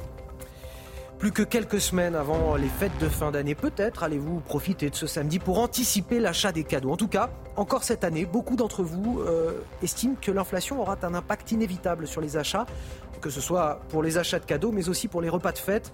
On est allé vous interroger ce matin, vous entendrez vos réponses. Mais tout d'abord, les signalements qui se multiplient à Nice, des prières musulmanes organisées par euh, des élèves d'écoles primaires dans plusieurs écoles de la ville, des élèves âgés de seulement 8 à 9 ans. Et cela s'est produit deux fois cette semaine. Oui, la rectrice de l'académie appelle à la plus grande fermeté. Les parents de ces élèves ont été convoqués par le maire Christian Estrosi afin de leur rappeler les valeurs de la République et de la laïcité. Les faits avec Michael Dos Santos. C'est l'heure des pauses et à l'heure du déjeuner que cinq élèves musulmans de CE2 ont prié dans la cour de récréation. Les faits ont eu lieu mardi et jeudi dans deux écoles primaires de Nice, l'une dans le centre-ville, l'autre dans le quartier prisé du port. En début de semaine, Christian Estrosi avait déjà demandé à ses collaborateurs de convoquer les parents de deux autres élèves. Ce vendredi, le maire de la ville a pris les choses en main. Je tiens à remercier les parents présents et saluer l'esprit de responsabilité de ces trois familles. il apparaît clairement que les cellules familiales n'ont démontré aucune volonté d'enfreindre les principes de laïcité et de la République. De son côté, le rectorat de l'Académie de Nice évoque un possible phénomène de mimétisme. Néanmoins, aucune entorse au principe de laïcité ne sera tolérée. Il y a derrière cela une tentative de déstabilisation de l'école. Comme pour le phénomène des abayas à la rentrée, nous devons faire preuve d'une extrême fermeté pour mettre un terme à ce type de comportement. Pour lutter contre les prières musulmanes à l'école, le conseil municipal de Nice a voté plusieurs mesures. Parmi elles, un plan laïcité destiné au personnel des milieux scolaires, mais aussi un livret édité pour les élèves niçois. Guillaume Bigot, est-ce qu'on est là face à un phénomène de mimétisme, euh, comme euh, le disent les autorités, ou à quelque chose de plus grave et de plus profond? Alors dans ces cas d'espèce, je ne saurais vous dire, il faut regarder cas par cas, mais si on, systématise, euh, on se dit qu'à 8 ans, forcément, le milieu familial, les parents au sens large, les pratiques religieuses, les normes, les standards dans les familles, c'est ça qui va dominer. Ça peut ensuite être précipité, mal interprété, euh, dévié par les réseaux sociaux, c'est possible. Mais vous avez une combinaison des deux, vous avez de la nitrate et de la glycérine. La glycérine peut être apportée par les réseaux sociaux, mais forcément le milieu familial et ce qu'on véhicule comme valeur à la maison. là j'imagine, à 8 ou à 9 ans, c'est moins les réseaux sociaux. Exactement, c'est pas la révolte des adolescents. Et donc à Nice, euh, mais aussi dans plein de villes de France, des élus craignant à la fois euh, les effets du trafic de stupéfiants et voulant calmer les choses, craignant aussi la montée d'un islam vraiment violent, ont joué la carte d'un islam rétrograde en apparence très calme, au contraire, qui offrait une sorte de contrôle euh, de la situation, en même temps, hein, bien sûr. Pour vous, il y a un assentiment politique ah mais c'est-à-dire que les musulmans de France, pas moi qui l'invente, c'est complètement lié euh, historiquement aux frères musulmans. C'est cette idéologie-là. Il y a 250 associations relais. Ils sont très présents à Nice. La mairie, euh, voilà, a dealé avec eux depuis de longue date. En apparence, tout se passe bien. Au contraire, c'est vraiment un islam de bon père de famille. Mais derrière, des valeurs qui sont transmises sont incompatibles. Ça, c'est très net en fait. Arnaud Benedetti. Le problème, c'est la question de la socialisation. Vous savez, sous la Troisième République, la socialisation, c'était une articulation entre la socialisation familiale et la socialisation par l'école. Là, en l'occurrence, on voit bien qu'il y a une rupture, c'est-à-dire que c'est la socialisation familiale qui euh, prédomine sur la socialisation de l'école et qu'il n'y a pas d'adaptation de la socialisation familiale à la socialisation de l'école. Voire une, on en arrive, incompatibilité. Et même parfois incompatibilité. Donc on en arrive à ce type de euh, phénomène. Alors peut-être qu'il ne faut pas les généraliser, mais ce que l'on peut constater quand même, c'est que... C'est juste que ça fait plusieurs fois que ça se reproduit. Oui, ça Déjà en juin dernier, des Mais au-delà, au-delà, si vous voulez, de, de, ce, de, de, de, ces, de, cette initiative, si je puis utiliser ce terme, de ces, de ces enfants de 8 et, et 9 ans, c'est évident que le poids familial est absolument essentiel dans leur euh, comportement, c'est-à-dire qu'ils reproduisent d'une certaine manière euh, un certain nombre, j'allais dire, de rites qui sont dans l'espace privé pas du tout choquants, que des enfants fassent euh, euh, leur prière, euh, quelle que soit leur, j'allais dire, leur foi chez eux, ça ne pose strictement aucun problème et ça fait partie, j'allais dire, même de, la, du respect des, des consciences. Le problème, c'est qu'ils importent ces codes dans un espace public qu'est l'école. Et l'école est devenue, quand même, qu'on le veuille ou non, aujourd'hui, un terrain d'affrontement, un terrain d'affrontement idéologique, un terrain de conquête pour un certain nombre de groupes, parce que on teste la capacité de la société française et des institutions de l'État à résister à un certain nombre de stratégies qui veulent nous imposer des stratégies d'accommodement. Donc l'État doit réagir avec fermeté, avec rigueur, et je trouve tout à fait normal que le maire, en effet, euh, qui a la responsabilité des écoles primaires, s'en inquiète et fasse convoquer euh, les parents euh, pour la circonstance. Et si pour mettre fin à cet affrontement idéologique, religieux, en tout cas dans les écoles, cet entrisme religieux quelque part, cela passait par euh, une tenue, une sorte d'uniforme, une blouse dans les écoles. C'est euh, l'idée proposée par le maire de Talmont-Saint-Hilaire en Vendée aux, parents d'élèves et aux professeurs. L'objectif, selon lui, est de faire émerger un esprit de groupe, d'appartenance, mais aussi euh, d'éviter les, comparaisons tout simplement entre les élèves. L'idée est soumise par vote aux parents et aux professeurs et elle semble séduire. Trois écoles sur quatre ont dit oui à cette mesure. Reportage de Michael Chailloux. Dans le bureau du maire, elle est quasiment prête. La tenue unique, ce n'est pas un uniforme, proposé aux élèves des quatre écoles de la commune de Talmont-Saint-Hilaire. L'idée c'était de partir sur un modèle simple, pratique. Euh, voilà, ça se met au-dessus euh, des habits euh, et ça se met voilà sur le temps scolaire, extrascolaire et puis quand on rentre à la maison, eh bien on l'enlève. Dans un sondage effectué auprès des familles, 56% des parents ont dit oui à cette sorte de blouse qui sera fournie par la mairie. Il y a un esprit de groupe, un esprit de camaraderie, et ça, ça se cultive. Ça ne gommera pas effectivement les inégalités, je n'y crois pas. Néanmoins, ils ont chacun la même dignité. Sur les quatre écoles, l'une d'entre elles a voté non. Les parents sont partagés. Ça paraît pas du tout être la bonne solution, puisque. Euh, les enfants auront malgré tout les mêmes chaussures, euh, des différences de marque au niveau des chaussures, du cartable, euh, des trousses, enfin de tout. Que tout le monde soit pareil. C'est peut-être quelque chose de favorable pour justement avoir des bonnes relations à l'école. Chez les enseignants, l'avis est plutôt négatif. Ce n'est pas l'école de monsieur le maire, disent les instits. L'autre partie du sondage porte sur la levée des couleurs et la reprise de la Marseillaise trois fois par an à la rentrée, le 11 novembre et le 8 mai. Les parents ont massivement voté oui à 71%. Alors ça nous ramène à quelque chose que, bon, moi, mes parents, en tout cas, ont, connu, la blouse à l'école. On n'a pas eu l'uniforme dans l'école publique en France, on avait la blouse.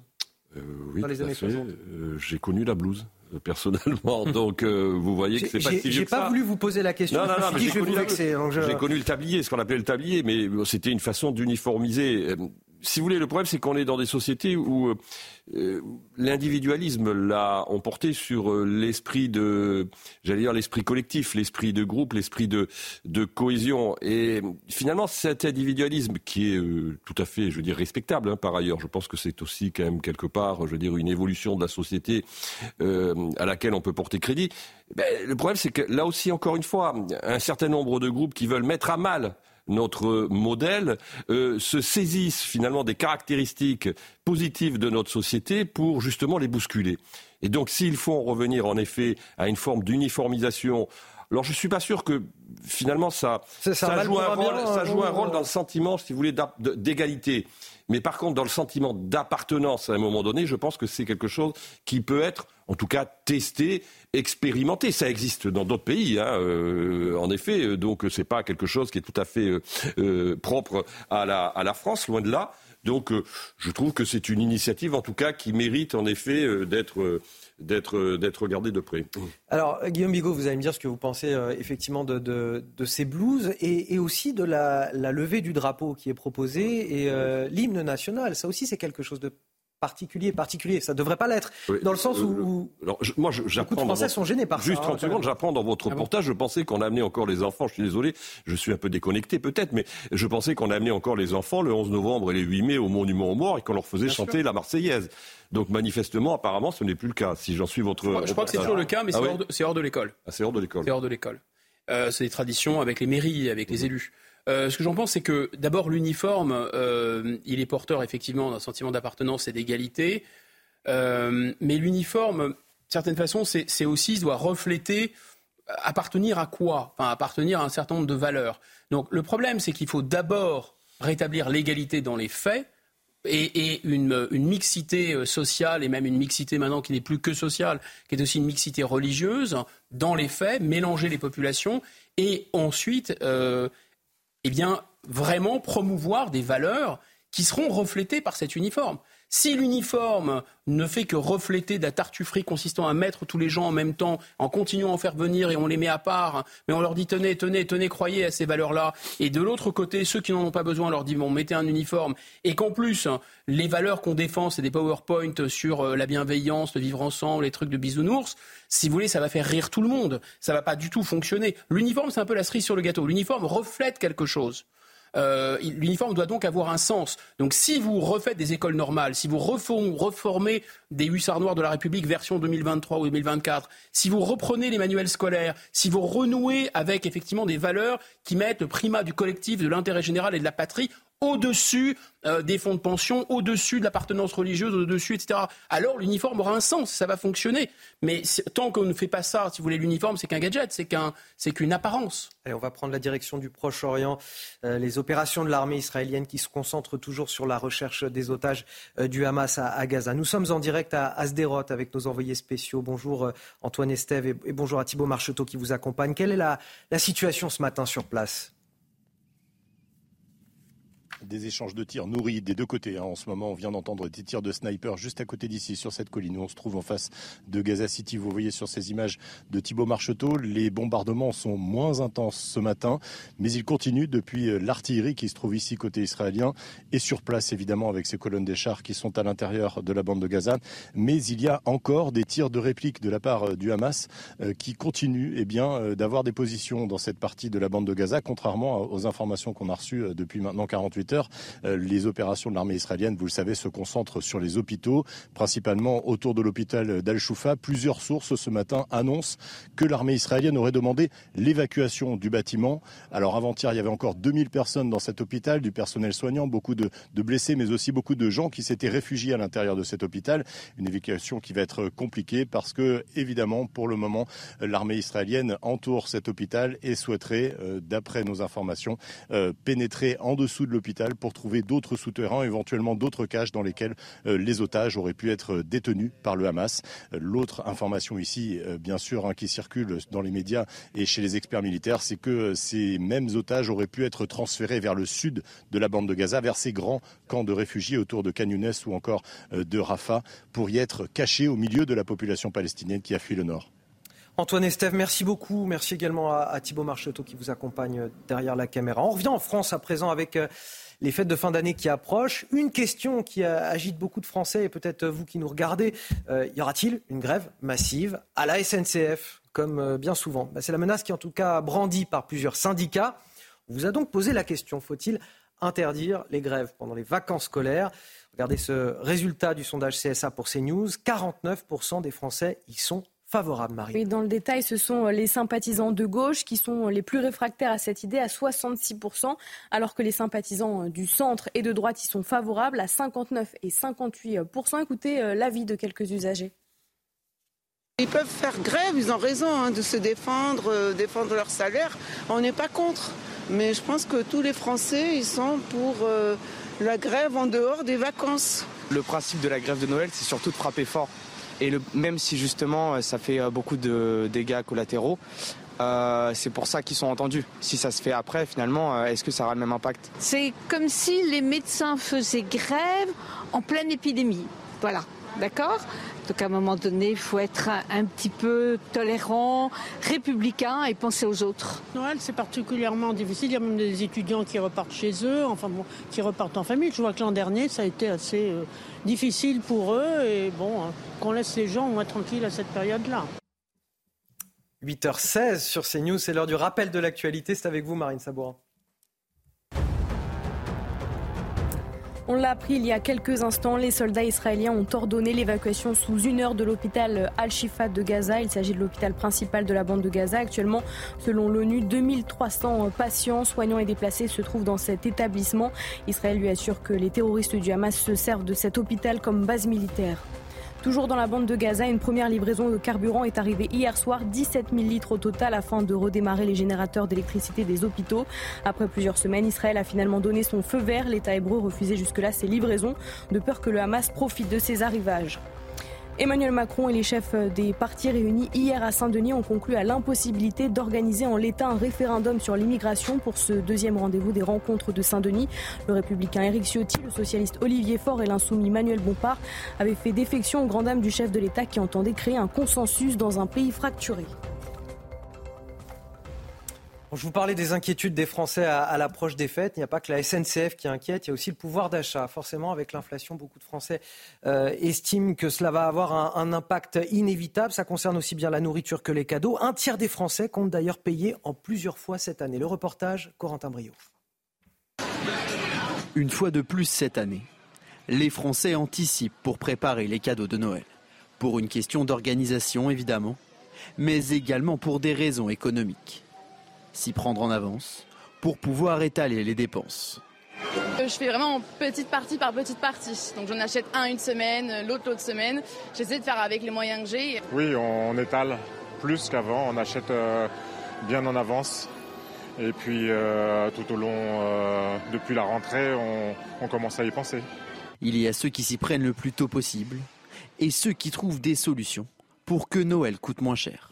On a réduit, on n'a pas fait un cadeau à tout le monde, on a fait euh, à deux personnes en particulier, on a fait un secret de Santa en famille.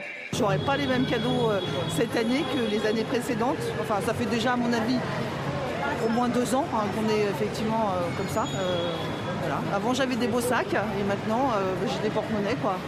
Et d'autres qui profitent des journées de promotions exceptionnelles. On va voir le, le Black Friday par exemple. Euh, bah voilà, on regarde, ça peut correspondre à, à nos besoins pour les enfants, pour euh, les proches. euh. Noël, une fête où certains vont privilégier le bonheur des plus petits. Cette année, le budget d'un Français sera de 124 euros par enfant. C'est l'un des moments les plus attendus des téléspectateurs de la matinale week-end. C'est l'heure de l'édito de Guillaume Bigot.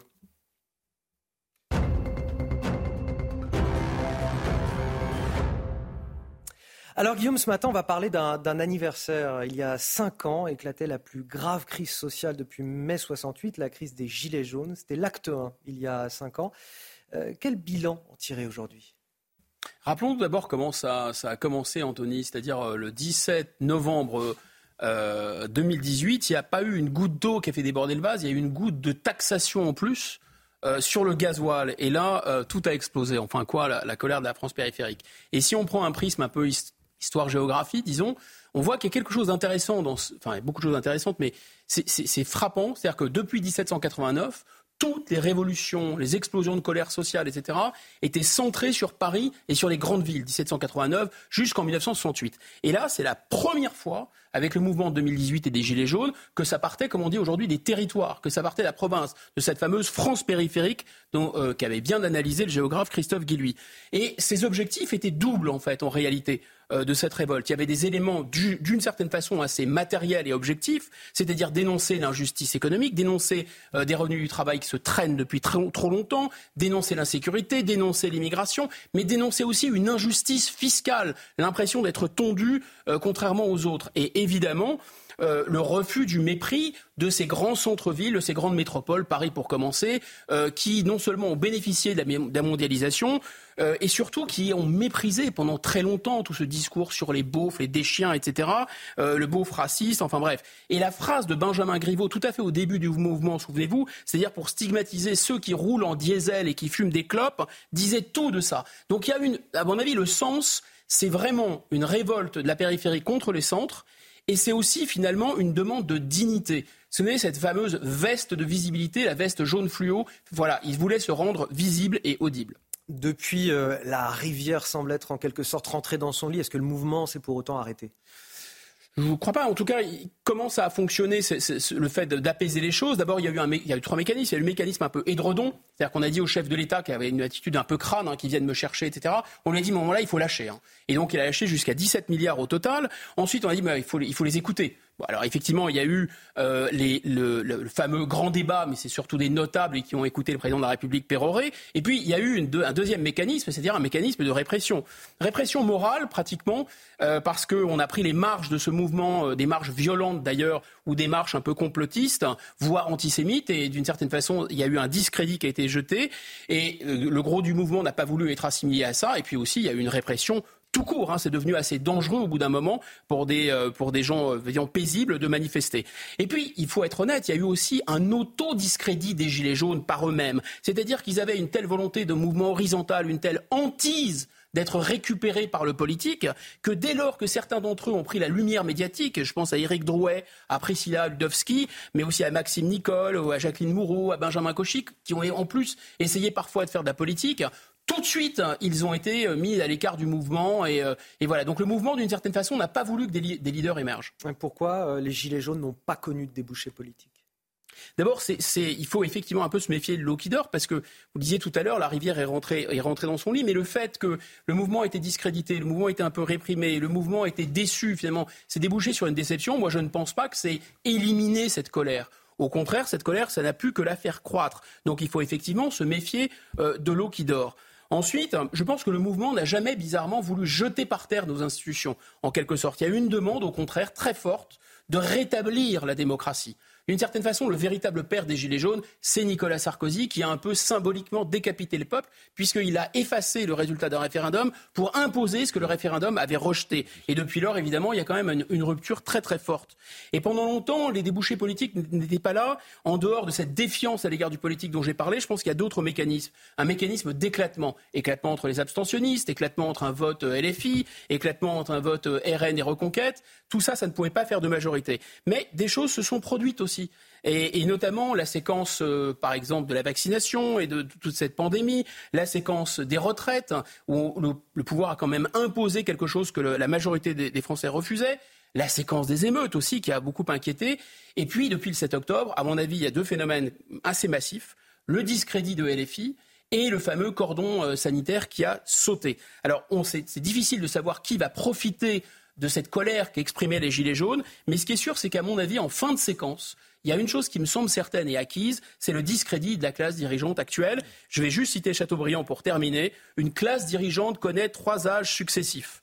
L'âge des supériorités, l'âge des privilèges, l'âge des vanités. Sortie du premier, elle dégénère dans le deuxième et elle s'éteint dans le troisième. Je pense qu'on en est là passionnant toujours, cher Guillaume Bigot. C'était l'édito de Guillaume Bigot à retrouver bien sûr euh, tous les week-ends, 8h15 le samedi et le dimanche. On va marquer une courte pause, on revient dans un instant. On va évoquer euh, ce référendum sur les questions migratoires qui n'aura finalement jamais lieu, manifestement faute de consensus. C'est le résultat de ces très utiles discussions, ces très utiles rencontres de Saint-Denis organisées par le chef de l'État avec les chefs de partis politiques. On en parle juste après la pause. À tout de suite. Dernière ligne droite de cette matinale euh, week-end du samedi 18 novembre. Si vous nous rejoignez, bienvenue à vous. Excellent réveil. Je suis toujours avec Marine Sabourin, Guillaume Bigot et Arnaud Benedetti pour décrypter l'actualité. Voici les titres de votre journal de 8h30. À la une, que faire face aux, mineurs qui basculent dans l'islam radical et qui deviennent euh, très clairement des menaces pour la sécurité nationale Depuis le début de l'année, une dizaine de mineurs ont été mis en examen pour des projets terroristes. Illustration ce matin avec l'un d'entre eux, âgé de seulement 15 ans, scolarisé en Indre-et-Loire. Son avocate, maître Alexandra Avrilizine, est avec nous ce matin pour euh, en parler. Euh, ce sera à la fin de cette édition. Il n'y aura donc pas de référendum sur les questions migratoires ou sur d'autres sujets de société font de consensus. C'est la conclusion des rencontres de Saint-Denis organisées hier par le chef de l'État avec les principaux chefs de parti, en tout cas ceux qui étaient présents. Que retiendra l'histoire de ces rencontres politiques? Probablement pas grand-chose. On fera le point avec le service politique de CNews. On fera également le bilan des dégâts dans le Pas-de-Calais. Plus de 260 communes ont été touchées, une cinquantaine de foyers étaient toujours sans électricité. Hier, dans la plupart des, communes, le niveau de l'eau est encore très haut. Les habitants doivent s'organiser. Le reportage à suivre. Nous serons également sur place avec nos envoyés spéciaux. On commence tout d'abord avec ce référendum sur euh, l'immigration qui n'est plus à l'ordre du jour. Euh, en l'absence de consensus, l'idée a été euh, écartée hier lors du deuxième volet, deuxième édition de ces rencontres de Saint-Denis organisées par le chef de l'État avec les principaux chefs de partis politiques, du moins ceux qui ont bien voulu s'y rendre. Les explications de notre journaliste politique Thomas Bonnet.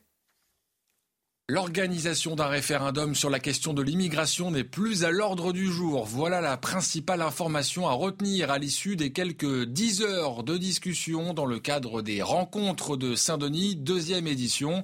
Aucun consensus n'a pu être trouvé entre les participants parce que, en l'absence d'Éric Ciotti, Jordan Bardella a été le seul à défendre l'organisation d'un référendum sur la question migratoire. Écoutez les réactions à la sortie des discussions. J'ai été euh, aujourd'hui à Saint-Denis Euh, le seul porte-parole de la France qui veut maîtriser l'immigration. Le président de la République euh, n'envisage pas pour l'instant cette euh, possibilité. Je lui ai dit que la loi qui était actuellement en discussion au Parlement ne suffirait pas et qu'elle serait somme toute assez dérisoire. Je sors avec une grosse satisfaction, une satisfaction immense. C'est qu'il n'y aura pas de référendum sur l'immigration. il y a deux personnes qui le portaient fortement. L'une n'est même pas venue, et donc je ne comprends pas à quoi ça sert de porter fortement une proposition, que le président la mette à l'heure du jour d'une réunion, et vous venez même pas sur des prétextes fallacieux auxquels personne n'a rien compris. Pas de concret non plus en ce qui concerne les autres thématiques. Il a beaucoup été question de la situation internationale ainsi que de la situation institutionnelle de la Corse et de la Nouvelle-Calédonie. Des échanges à Saint-Denis qui, vous le savez, avaient été boudés par trois partis politiques. La France insoumise, le Parti socialiste et les républicains ne se sont pas rendus à ces échanges à Saint-Denis. Des échanges qui pourraient d'ailleurs se poursuivre dans les prochaines semaines, voire les prochains mois. Bon, à travers ce reportage, on voit que le malheur des uns en politique fait le, bonheur des autres, notamment Marine Tondelier en, en l'occurrence. Mais est-ce que tout ça fait l'intérêt des Français, Guillaume Bigot? C'est-à-dire que sur le sujet de l'immigration, comme sur le sujet des retraites, comme sur mille et un sujets, ce ne sont pas des sujets de majoritaires en France, ce sont des sujets quasiment consensuels. C'est-à-dire que même les électeurs de gauche disent stop à l'immigration, même les électeurs de droite disent mais attendez, si le peuple ne veut pas de réforme des retraites, il ne faut pas le faire, etc. Donc ce qui est quand même absolument étonnant, euh, c'est quand même que cette... Euh, euh, on arrive au bout du bout, quoi, en fait. Finalement, comment peut-on gouverner au nom du peuple, contre une majorité du peuple, voire même un quasi-consensus du peuple, ça devient très compliqué. On en revient à la phrase de Chateaubriand. Je pense que cette classe dirigeante, Bobo, avec des idées complètement azimutées, qui a totalement échoué sur tout, elle arrive en bout de course en réalité. Arnaud Benedetti. Non, mais c'est très intéressant parce que c'est véritablement, j'allais dire, l'expression même de ce que l'on appelle la crise démocratique. Ce qui s'est passé hier, vous avez euh, des forces politiques qui ne se mettent pas d'accord entre elles sur une question à laquelle près de 70% des Français, je veux dire toute étude d'opinion confondue, considèrent qu'elle doit être sujet à référendum, donc il faut une réforme constitutionnelle. Il n'y a pas de consensus entre des gens qui, d'une certaine manière, ne représentent presque plus qu'eux-mêmes, ou en tout cas des, j'allais dire, des, catégories très minoritaires euh, de la population, et euh, contre, je veux dire, finalement, une idée qui est consensuelle d'une certaine façon, majoritairement dans l'opinion publique. Donc si on voulait véritablement illustrer le séparatisme d'une partie de la classe dirigeante par rapport à la société, je crois qu'on ne s'y prendrait euh, pas mieux. Ensuite, en effet, moi je crois, que la, conclusion politique qu'il faut en tirer, c'est que on a un débat aujourd'hui qui va arriver à l'Assemblée nationale le 11 décembre, un projet de loi sur l'immigration qui a été considérablement durci euh, par le, Sénat. Moi, ce que j'attends de voir, c'est l'attitude des Républicains, qui va être, à mon avis, ils étaient absents de ces rencontres. Alors, ils étaient absents de ces rencontres, mais il y a quand même, je dire, un point sur lequel M. Ciotti insiste, me semble-t-il, depuis plusieurs semaines, c'est que euh, le projet de loi doit être assorti à leurs yeux, d'une réforme de la Constitution et d'un élargissement du champ référendaire, c'est-à-dire de l'article 11 de la Constitution. Vont-ils aller jusqu'au bout de leur logique d'opposition au Parlement, c'est-à-dire aller déposer une motion de censure contre le texte qui sera présenté par le gouvernement après ces modifications au Sénat. Je crois que c'est la question cruciale de ces prochains jours, en tout cas en ce qui concerne l'Assemblée nationale. Allez, autre sujet à présent. Quel avenir pour les 183 élèves qui ont perturbé l'hommage à Dominique Bernard, professeur tué le 13 octobre devant son établissement scolaire à Arras tous avaient été euh, exclus temporairement à la demande du ministre de l'Éducation, Gabriel Attal. Oui, mais un mois après ces incidents, la majorité des conseils de discipline n'ont pas encore eu lieu. Une partie des enseignants craignent que ces jeunes soient totalement exclus du cursus euh, scolaire. Récit de Mathieu Devez. Le flou demeure autour de l'avenir des 183 élèves exclus temporairement de leurs établissements. Tous ont perturbé la minute de silence en hommage à Dominique Bernard et Samuel Paty. Selon Gabriel Attal, il s'agit de menaces à l'encontre d'enseignants ou d'apologie du terrorisme. Pour l'heure, le ministère de l'Éducation ne souhaite pas communiquer sur les sanctions prises, car tous les conseils de discipline n'ont pas encore eu lieu. Selon le syndicat des personnels de direction de l'éducation nationale, ces conseils doivent se tenir en toute indépendance. Le principe d'une sanction prise en établissement scolaire, c'est qu'elle doit être éducative, puisqu'on considère qu'on a affaire à des élèves, à des jeunes. Bien évidemment, toute sanction prévue au règlement peut être euh, prise par le, Conseil de discipline jusqu'à l'exclusion définitive. En cas d'exclusion définitive, l'éducation nationale a obligation de rescolariser l'élève, mais si celui-ci a plus de 16 ans, l'école n'est plus obligatoire. Les syndicats de police redoutent alors que ces élèves soient livrés à eux-mêmes et soient récupérés par des délinquants en puissance tous les réseaux de trafic de stupes ou tous les réseaux euh, islamistes qui se créent n'hésitent pas à recruter auprès d'enfants désœuvrés, déscolarisés, qui errent dans les rues, euh, leur promettant de l'argent bien évidemment et leur promettant surtout une ascension sociale dans une société parallèle. Les élèves concernés sont aussi sujets à des poursuites judiciaires. Ceux accusés d'apologie du terrorisme risquent jusqu'à 5 ans d'emprisonnement et 75 000 euros d'amende s'ils ont plus de 16 ans et qu'on leur retire l'excuse de minorité.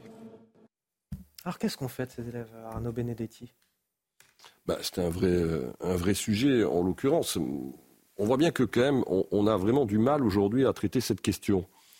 Pour, plusieurs raisons. Alors, le, Monsieur Attal a pris des positions, il faut l'en féliciter en l'occurrence, qui sont très claires sur euh, un certain nombre d'actes et de comportements qui sont considérés comme des comportements provocateurs, voire euh, prosélytes. Donc ça, c'est un, un, point, je dirais, essentiel. Il a rappelé un certain nombre de principes, contrairement à ce que n'avait pas fait d'ailleurs son prédécesseur, ministre de l'Éducation nationale, qui avait une sorte, j'allais dire, de compréhension presque vis-à-vis de ce type de, de, phénomène, en tout cas d'indulgence. Euh, rappeler les principes, ça ne suffit pas, manifestement. C'est qu'ensuite, après, il faut prendre les mesures qui sont les mesures pratiques qui permettent, en effet. Oui, il n'est pas rentré dans les détails. Hein. Il n'est pas rentré dans les détails. La, la, la, la vraie difficulté aujourd'hui, c'est que politiquement, manifestement, on ne sait où on ne veut pas faire, clairement. Euh, si on ne sait pas faire, c'est un problème, et si on ne veut pas faire également, c'est un problème. Euh, la réalité, c'est que les, ces, ces, enfants, malheureusement, la plupart du temps, sont, euh, il faut être clair, conditionnés euh, politiquement, psychologiquement. Euh, il y a certainement un travail éducatif à, à, mener, mais il y a à un moment donné des sanctions qui doivent être manifestement prises. Alors, elles ont été prises, j'allais dire, ponctuellement.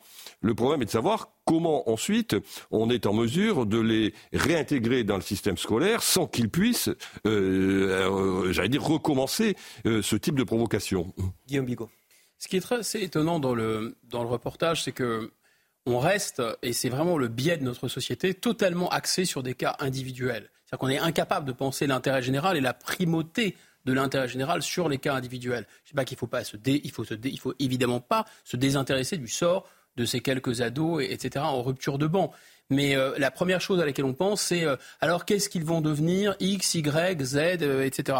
Bon, mais en fait, l'enjeu, il est beaucoup plus lourd que ça. C'est un enjeu de cohésion sociale, c'est un enjeu de stabilité de l'ensemble de la société. Donc on ne devrait pas pouvoir faire cette balance. Dans la manière de vouloir régler ces problèmes aussi, eh bien, en fait, c'est toujours le même problème et le même biais individuel. C'est-à-dire que ces adolescents, évidemment, qui ne sont pas perdus, ils, ont, ils sont très jeunes, ils sont amendables. Mais en réalité, le problème, c'est le, c'est le, c'est le collectif qui pose problème. Si vous en sortez un avec des sociologues, des psychologues, etc., avec toute cette idéologie bobo grotesque, et que vous le sortez euh, de son aquarium ou de son milieu, de son écosystème, et que vous le remettez d'aplomb, vous le remettez ensuite dans l'aquarium, ça ne va pas fonctionner. Donc là, je pense qu'il faut s'attaquer à à la, racine du problème. Effectivement, il y a des jeunes qui sont beaucoup trop immatures pour suivre, la, la, enfin, pour suivre des classes normales, et il faut les encadrer collectivement et probablement avec des internats. Dans le reste de l'actualité, la situation au, Proche-Orient avec les combats qui se poursuivent dans la bande de Gaza, particulièrement autour de l'hôpital Al-Shifa. Il s'agit du principal hôpital de, Gaza. Nous sommes en, en direct à Sderot, au sud d'Israël, avec nos envoyés spéciaux Antoine Estève et Thibault Marcheteau. Antoine, on l'a appris il y a quelques instants, les soldats israéliens ont ordonné l'évacuation sous une heure de l'hôpital Al-Shifa. C'est effectivement une, information qui provient d'un journaliste qui se trouve à l'intérieur de la bande de Gaza, qui travaille pour l'agence AFP. Pour le moment, les autorités israéliennes ne confirment pas cette information, mais on peut imaginer que l'armée israélienne souhaite à présent eh évacuer cet hôpital d'Al-Shifa tout simplement pour le fouiller de fond en comble, ce qu'ils n'ont pas réussi à faire avant-hier lors de cette première phase de, de, leurs opérations dans ce quartier. Ils veulent aussi peut-être filtrer la population euh, réfugiée et blessée qui se trouve à l'intérieur pour pouvoir contrôler euh, si des otages se trouveraient parmi cette population. Ils ont euh, notamment déployé sur place, vous le savez, quand ils sont arrivés dans la bande de Gaza, euh, des appareils qui permettent des reconnaissances faciales. Donc ils vont certainement faire ces travaux euh, de recherche dans les heures qui viennent. L'autre information importante, c'est qu'ils veulent maintenant se déployer vers le sud, les soldats israéliens, vers le sud où se sont réfugiés la majorité des habitants du nord de la bande de Gaza. On pense aux villes notamment de Khan Younes ou encore de Rafah, qui sont ces énormes centres de réfugiés. Plusieurs centaines de milliers de personnes vivent là-bas, dans des camps notamment Antoine. Merci beaucoup à, à Thibault Marcheteau qui vous accompagne et qui est derrière la caméra ce matin. On revient en France avec euh, cette situation compliquée euh, dans le Pas-de-Calais après les inondations qui ont frappé le département. 262 communes ont été euh, touchées. Ça a nécessité 39 interventions. 5 blessés légers ont été recensés. Une cinquantaine de foyers étaient toujours privés d'électricité hier et 34 axes routiers toujours coupés. Dans de nombreuses communes, le niveau d'eau est toujours très élevé, comme à la Madeleine sous Montreuil, où nous retrouvons Maxime Leguet et Jules Bedeau. Maxime, la décrue a débuté, mais le combat continue pour les habitants. Quelle est la situation sur place?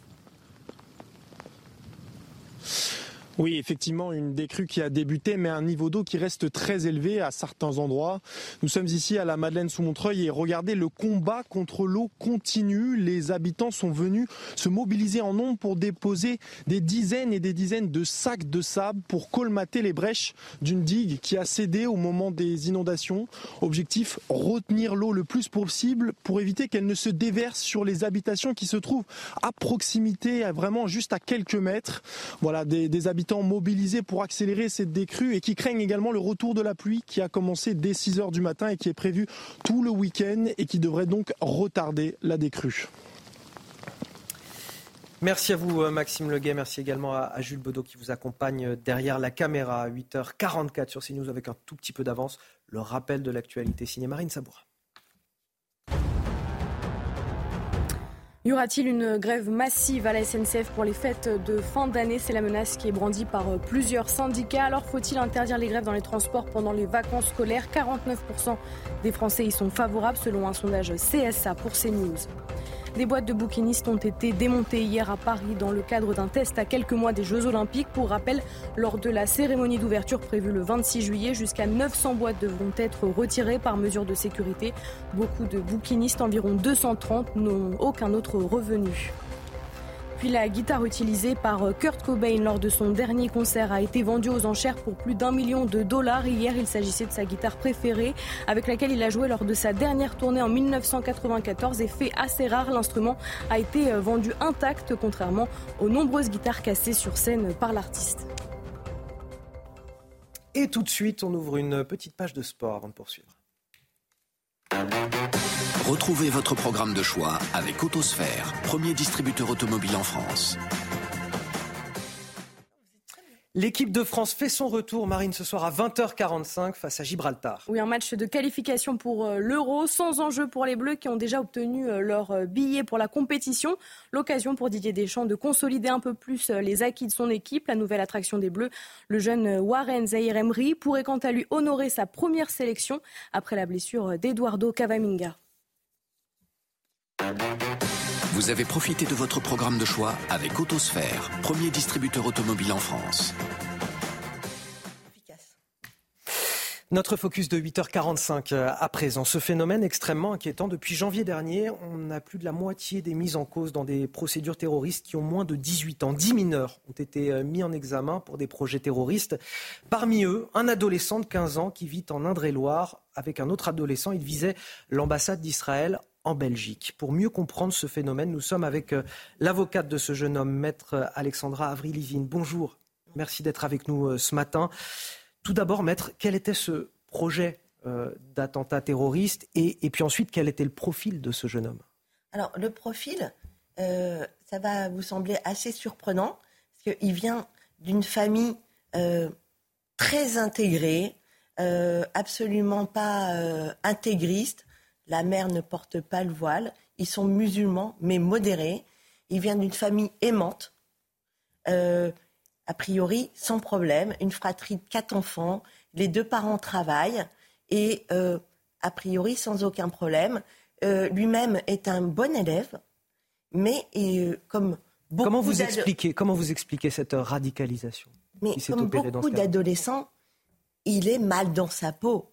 Mais bon, heureusement, si tous les adolescents qui étaient mal dans sa peau viraient comme ça, mais là il y a un certain mal-être des interrogations et il recherche sur le net euh, des réponses à ces interrogations concernant le conflit israélo-palestinien. Et là, il est abordé par des gens plus ou moins intégristes et au final, il termine à converser avec des vrais djihadistes. Et on en, on en arrive au fait que, effectivement, il fomente un projet d'attentat contre l'ambassade d'Israël. Concrètement, c'est quoi ce projet? Alors, euh, le projet, c'était. Euh, bon, ils ont quand même réussi à avoir les plans de l'ambassade. Ils ont réussi à avoir le, la liste des personnels. Et euh, on leur a fourni aussi comment faire des bombes, comment faire des ceintures explosives. C'est et, euh, la police a fait un travail magnifique parce qu'on a. j'ai été très choquée. Excusez-moi, je suis un peu émue parce que euh, hier, euh, j'ai lu les conversations Telegram qui m'ont bouleversée. Parce que là, il parle du fait il faut, il faut tous les tuer.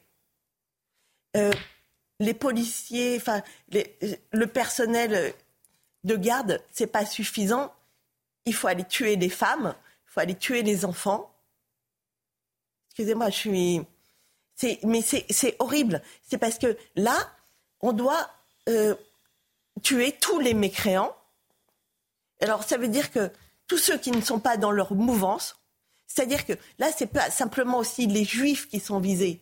C'est-à-dire que là, c'est nous tous.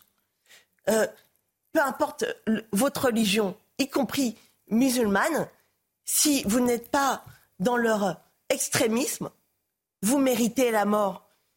Et j'ai vu des images horribles, horribles, de décapitation, et ils se les échangent, et ils rient il rit. Mais vous alertez, vous êtes son conseil aujourd'hui et vous alertez aussi sur cette situation. Oui. Vous estimez qu'il y, a un phénomène euh, Oui, il y a un vrai phénomène. Parce que le procureur de la République, là, il y a une semaine, il nous a alertés. Il y a une nouvelle vague, il y a une nouvelle criminalité. Et si je suis là aujourd'hui, ce matin, je me suis levé tôt, c'est aussi pour alerter les familles. Parce que la famille de mon client, n'est pas du tout extrémiste. C'est une famille aimante. Mais néanmoins, ils commençaient à être alertés sur le fait que leur fils était plus observant, plus religieux. Mais moi, je suis là pour dire attention, attention, faites, surveillez vos enfants, surveillez sur quel site ils vont. C'est-à-dire que Internet, maintenant, il n'y a plus de frontières. Le djihad n'a plus de frontières. Il peut. Mon, client, il venait d'une petite province, d'une petite province, avec, dans une famille très intégrée. Qu'est-ce qu'il risque aujourd'hui? Qu'est-ce qu'il risque aujourd'hui? Euh, Et là, il est en prison. Et, une condamnation Quelle est la condamnation qu'il encourt? Euh, ben, Extrêmement grave. Euh, bon, après, il est, bien sûr, euh, il y a l'excuse de minorité, mais on est sur des, des peines extrêmement graves. Mais je rappelle, il a 15 ans il n'est pas passé à l'acte. Moi, je, je suis sans conseil. Moi, je l'ai vu comme un enfant. Je l'ai vu comme un enfant. Mmh. J'ai vu ses parents. Et c'est pour ça que je le défends. Parce que j'ai vu ses parents et j'ai vu le jeune homme qu'il est. Mais quand. Il, exprime des regrets. Est-ce qu'il exprime des regrets aujourd'hui? Mais évidemment. Ah, et évidemment, évidemment il exprime des regrets et aussi de la reconnaissance pour avoir été arrêté. Parce que aujourd'hui, on pose tout le temps la question est-ce qu'il serait passé à l'acte? Je dis, quand je l'ai rencontré, quand j'ai rencontré ses parents, je me dis non, évidemment. Mais quand j'ai lu tous ces échanges d'une violence extrême, Évidemment, j'ai peur. Maître Alexandra Avrilizine, merci d'avoir été euh, avec nous ce matin. On arrive à la, fin du temps qui nous est imparti pour cette émission, mais euh, ce cas concret est une illustration, je trouve, assez éclairante de ce, phénomène qu'on évoque depuis le début de cette émission, c'est-à-dire la radicalisation des plus jeunes euh, dans les écoles, dans les collèges et lycées plus particulièrement, et des mineurs, je le rappelle. Je sais que j'ai plus la parole, mais juste, je voudrais dire une chose. C'est le mot de la fin. Comment? Allez-y et c'est le mot de la fin. Oui, voilà. Non, c'est-à-dire que il faut juste vraiment punir l'apologie du terrorisme. Parce que c'est comme ça que euh, on est gangréné. Donc il faut arrêter. Par exemple, il faut aussi punir les gens du LFI qui euh, banalisent des actes terroristes. On entend votre message ce matin. Merci d'avoir accepté notre invitation sur ce plateau sur une affaire qui est euh, évidemment très très compliquée. On le rappelle, 10 mineurs ont été mis en examen pour des projets euh, terroristes depuis le début de l'année. On arrive à la fin de cette émission. Le temps pour moi de remercier mes invités. Marine Sabourin, bien évidemment, Guillaume Bigot, Arnaud Benedetti et vous, maître Alexandra euh, Avrilizine. Merci d'avoir été avec nous ce matin. 8h53 sur CNews. On marque une courte pause. On revient dans un instant. L'heure des pros avec Elia Deval.